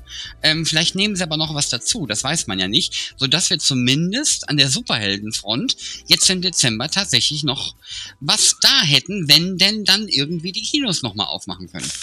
Ja, ich wollte gerade sagen, das wird aber gerade so ein bisschen schwierig nach dem, was ich heute so gehört habe, ist, dass, dass bis kurz vor Weihnachten der Lockdown wohl verlängert werden soll halt. Also mal abwarten.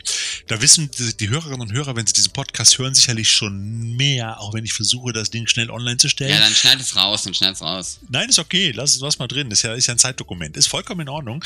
Ihr wisst dann vielleicht schon mehr, aber ähm, wie gesagt, hier am Sonntag wissen wir es noch nicht, aber äh, warten wir einfach mal ab und hoffen, dass vielleicht die Kinos wieder aufhaben. Wir werden einfach sehen, was passiert. Ähm, das gleiche gilt ja auch für James Bond. Da gab es ja auch Diskussionen, ob der irgendwie zwischendurch mal irgendwie von, von Netflix oder von Amazon für eine halbe Milliarde gekauft wird oder sogar mehr. Ähm, aber das ist scheinbar auch wieder vom Tisch. Warten wir mal ab. Ich bin da noch nicht ganz von überzeugt, dass man so ewig lange warten möchte, um das Geld wieder einzufahren, um ganz ehrlich zu sein. Ich persönlich hätte nichts dagegen, James Bond unterm Weihnachtsbaum bei Netflix gucken zu können. Ganz Ja. ehrlich, da würde ich auch tatsächlich, ähm, und das, das ist nochmal das Signal an die Filmindustrie, ähm, wir sind auch bereit, extra dafür zu bezahlen. Ne? Ich Ja, muss nicht ja. in meinem Netflix-Abo automatisch den neuen Bond drin haben. Wenn Netflix dafür 500 Millionen auf den Tisch legen muss, Klar haben die die Infrastruktur dafür nicht. Ähm, aber ich meine, Disney Plus hat's ja auch hingekriegt mit Mulan. Das heißt, so schwierig kann das mit der Infrastruktur nicht sein. Ähm, dann kostet Ding halt einfach 30 Euro oder so. Ähm, oder 25 oder 20. Lass uns über den Preis äh, später streiten. Mulan war sogar günstiger, der kostet, glaube ich, nur 12 oder 13 Euro. Nee, der kostet auch fast 20 Euro, glaube ich. Ja, echt? Okay, Mhm. okay. Also von daher, da wäre ich aber auch tatsächlich bereit, das zu zahlen. Und ja, natürlich ist das jetzt nicht äh, so gut wie eine Scheibe und äh, vielleicht kauft man sich den dann natürlich später trotzdem nochmal. Aber ähm, auch ich nicht kann so dann schön einfach. wie ein Kinobesuch. Nein, aber Kino ist halt gerade nicht. Und ganz ehrlich, Genau. die meisten von uns haben mittlerweile ein Home-Entertainment-System zu Hause, das zumindest ganz okay ist. So. Ich finde ja, Und- um zu Hause und damit auch, ja, ich finde ja, um zu Hause wieder Kino-Feeling zu bekommen. Ich meine, ich habe eine große Leinwand zu Hause und einen 3D-Beamer unter der Decke und ein gemütliches Sofa, aber das Kino-Feeling kommt nicht auf, weil halt nicht ständig neben mir einer Popcorn frisst mit offenem Mund oder im Handy telefoniert oder mir in den Rücken vom Sofa tritt oder sowas. Ähm, die Leute kann man sich ja vielleicht auch anmieten, um zu Hause Kino-Feeling zu bekommen. Ich dachte, ich dachte jetzt wirklich, dass, dass deine Familie das erledigen würde. Zumindest das mit dem Popcorn und so. Aber dann. Ähm, Nein, nein, es war auch ein bisschen sarkastisch und böse gemeint, aber tut mir leid. Aber ich glaube, das ist ein Thema, da können wir uns ja auch mal, wir warten aufs Christkind, nochmal mit den anderen Jungs so ein bisschen drüber unterhalten. Auf jeden Fall. Also, der Thorsten hat's gesagt, bleibt gesund da draußen, Genau. genießt unsere Empfehlungen und bis bald. Alles klar, bis dann. Tschüss.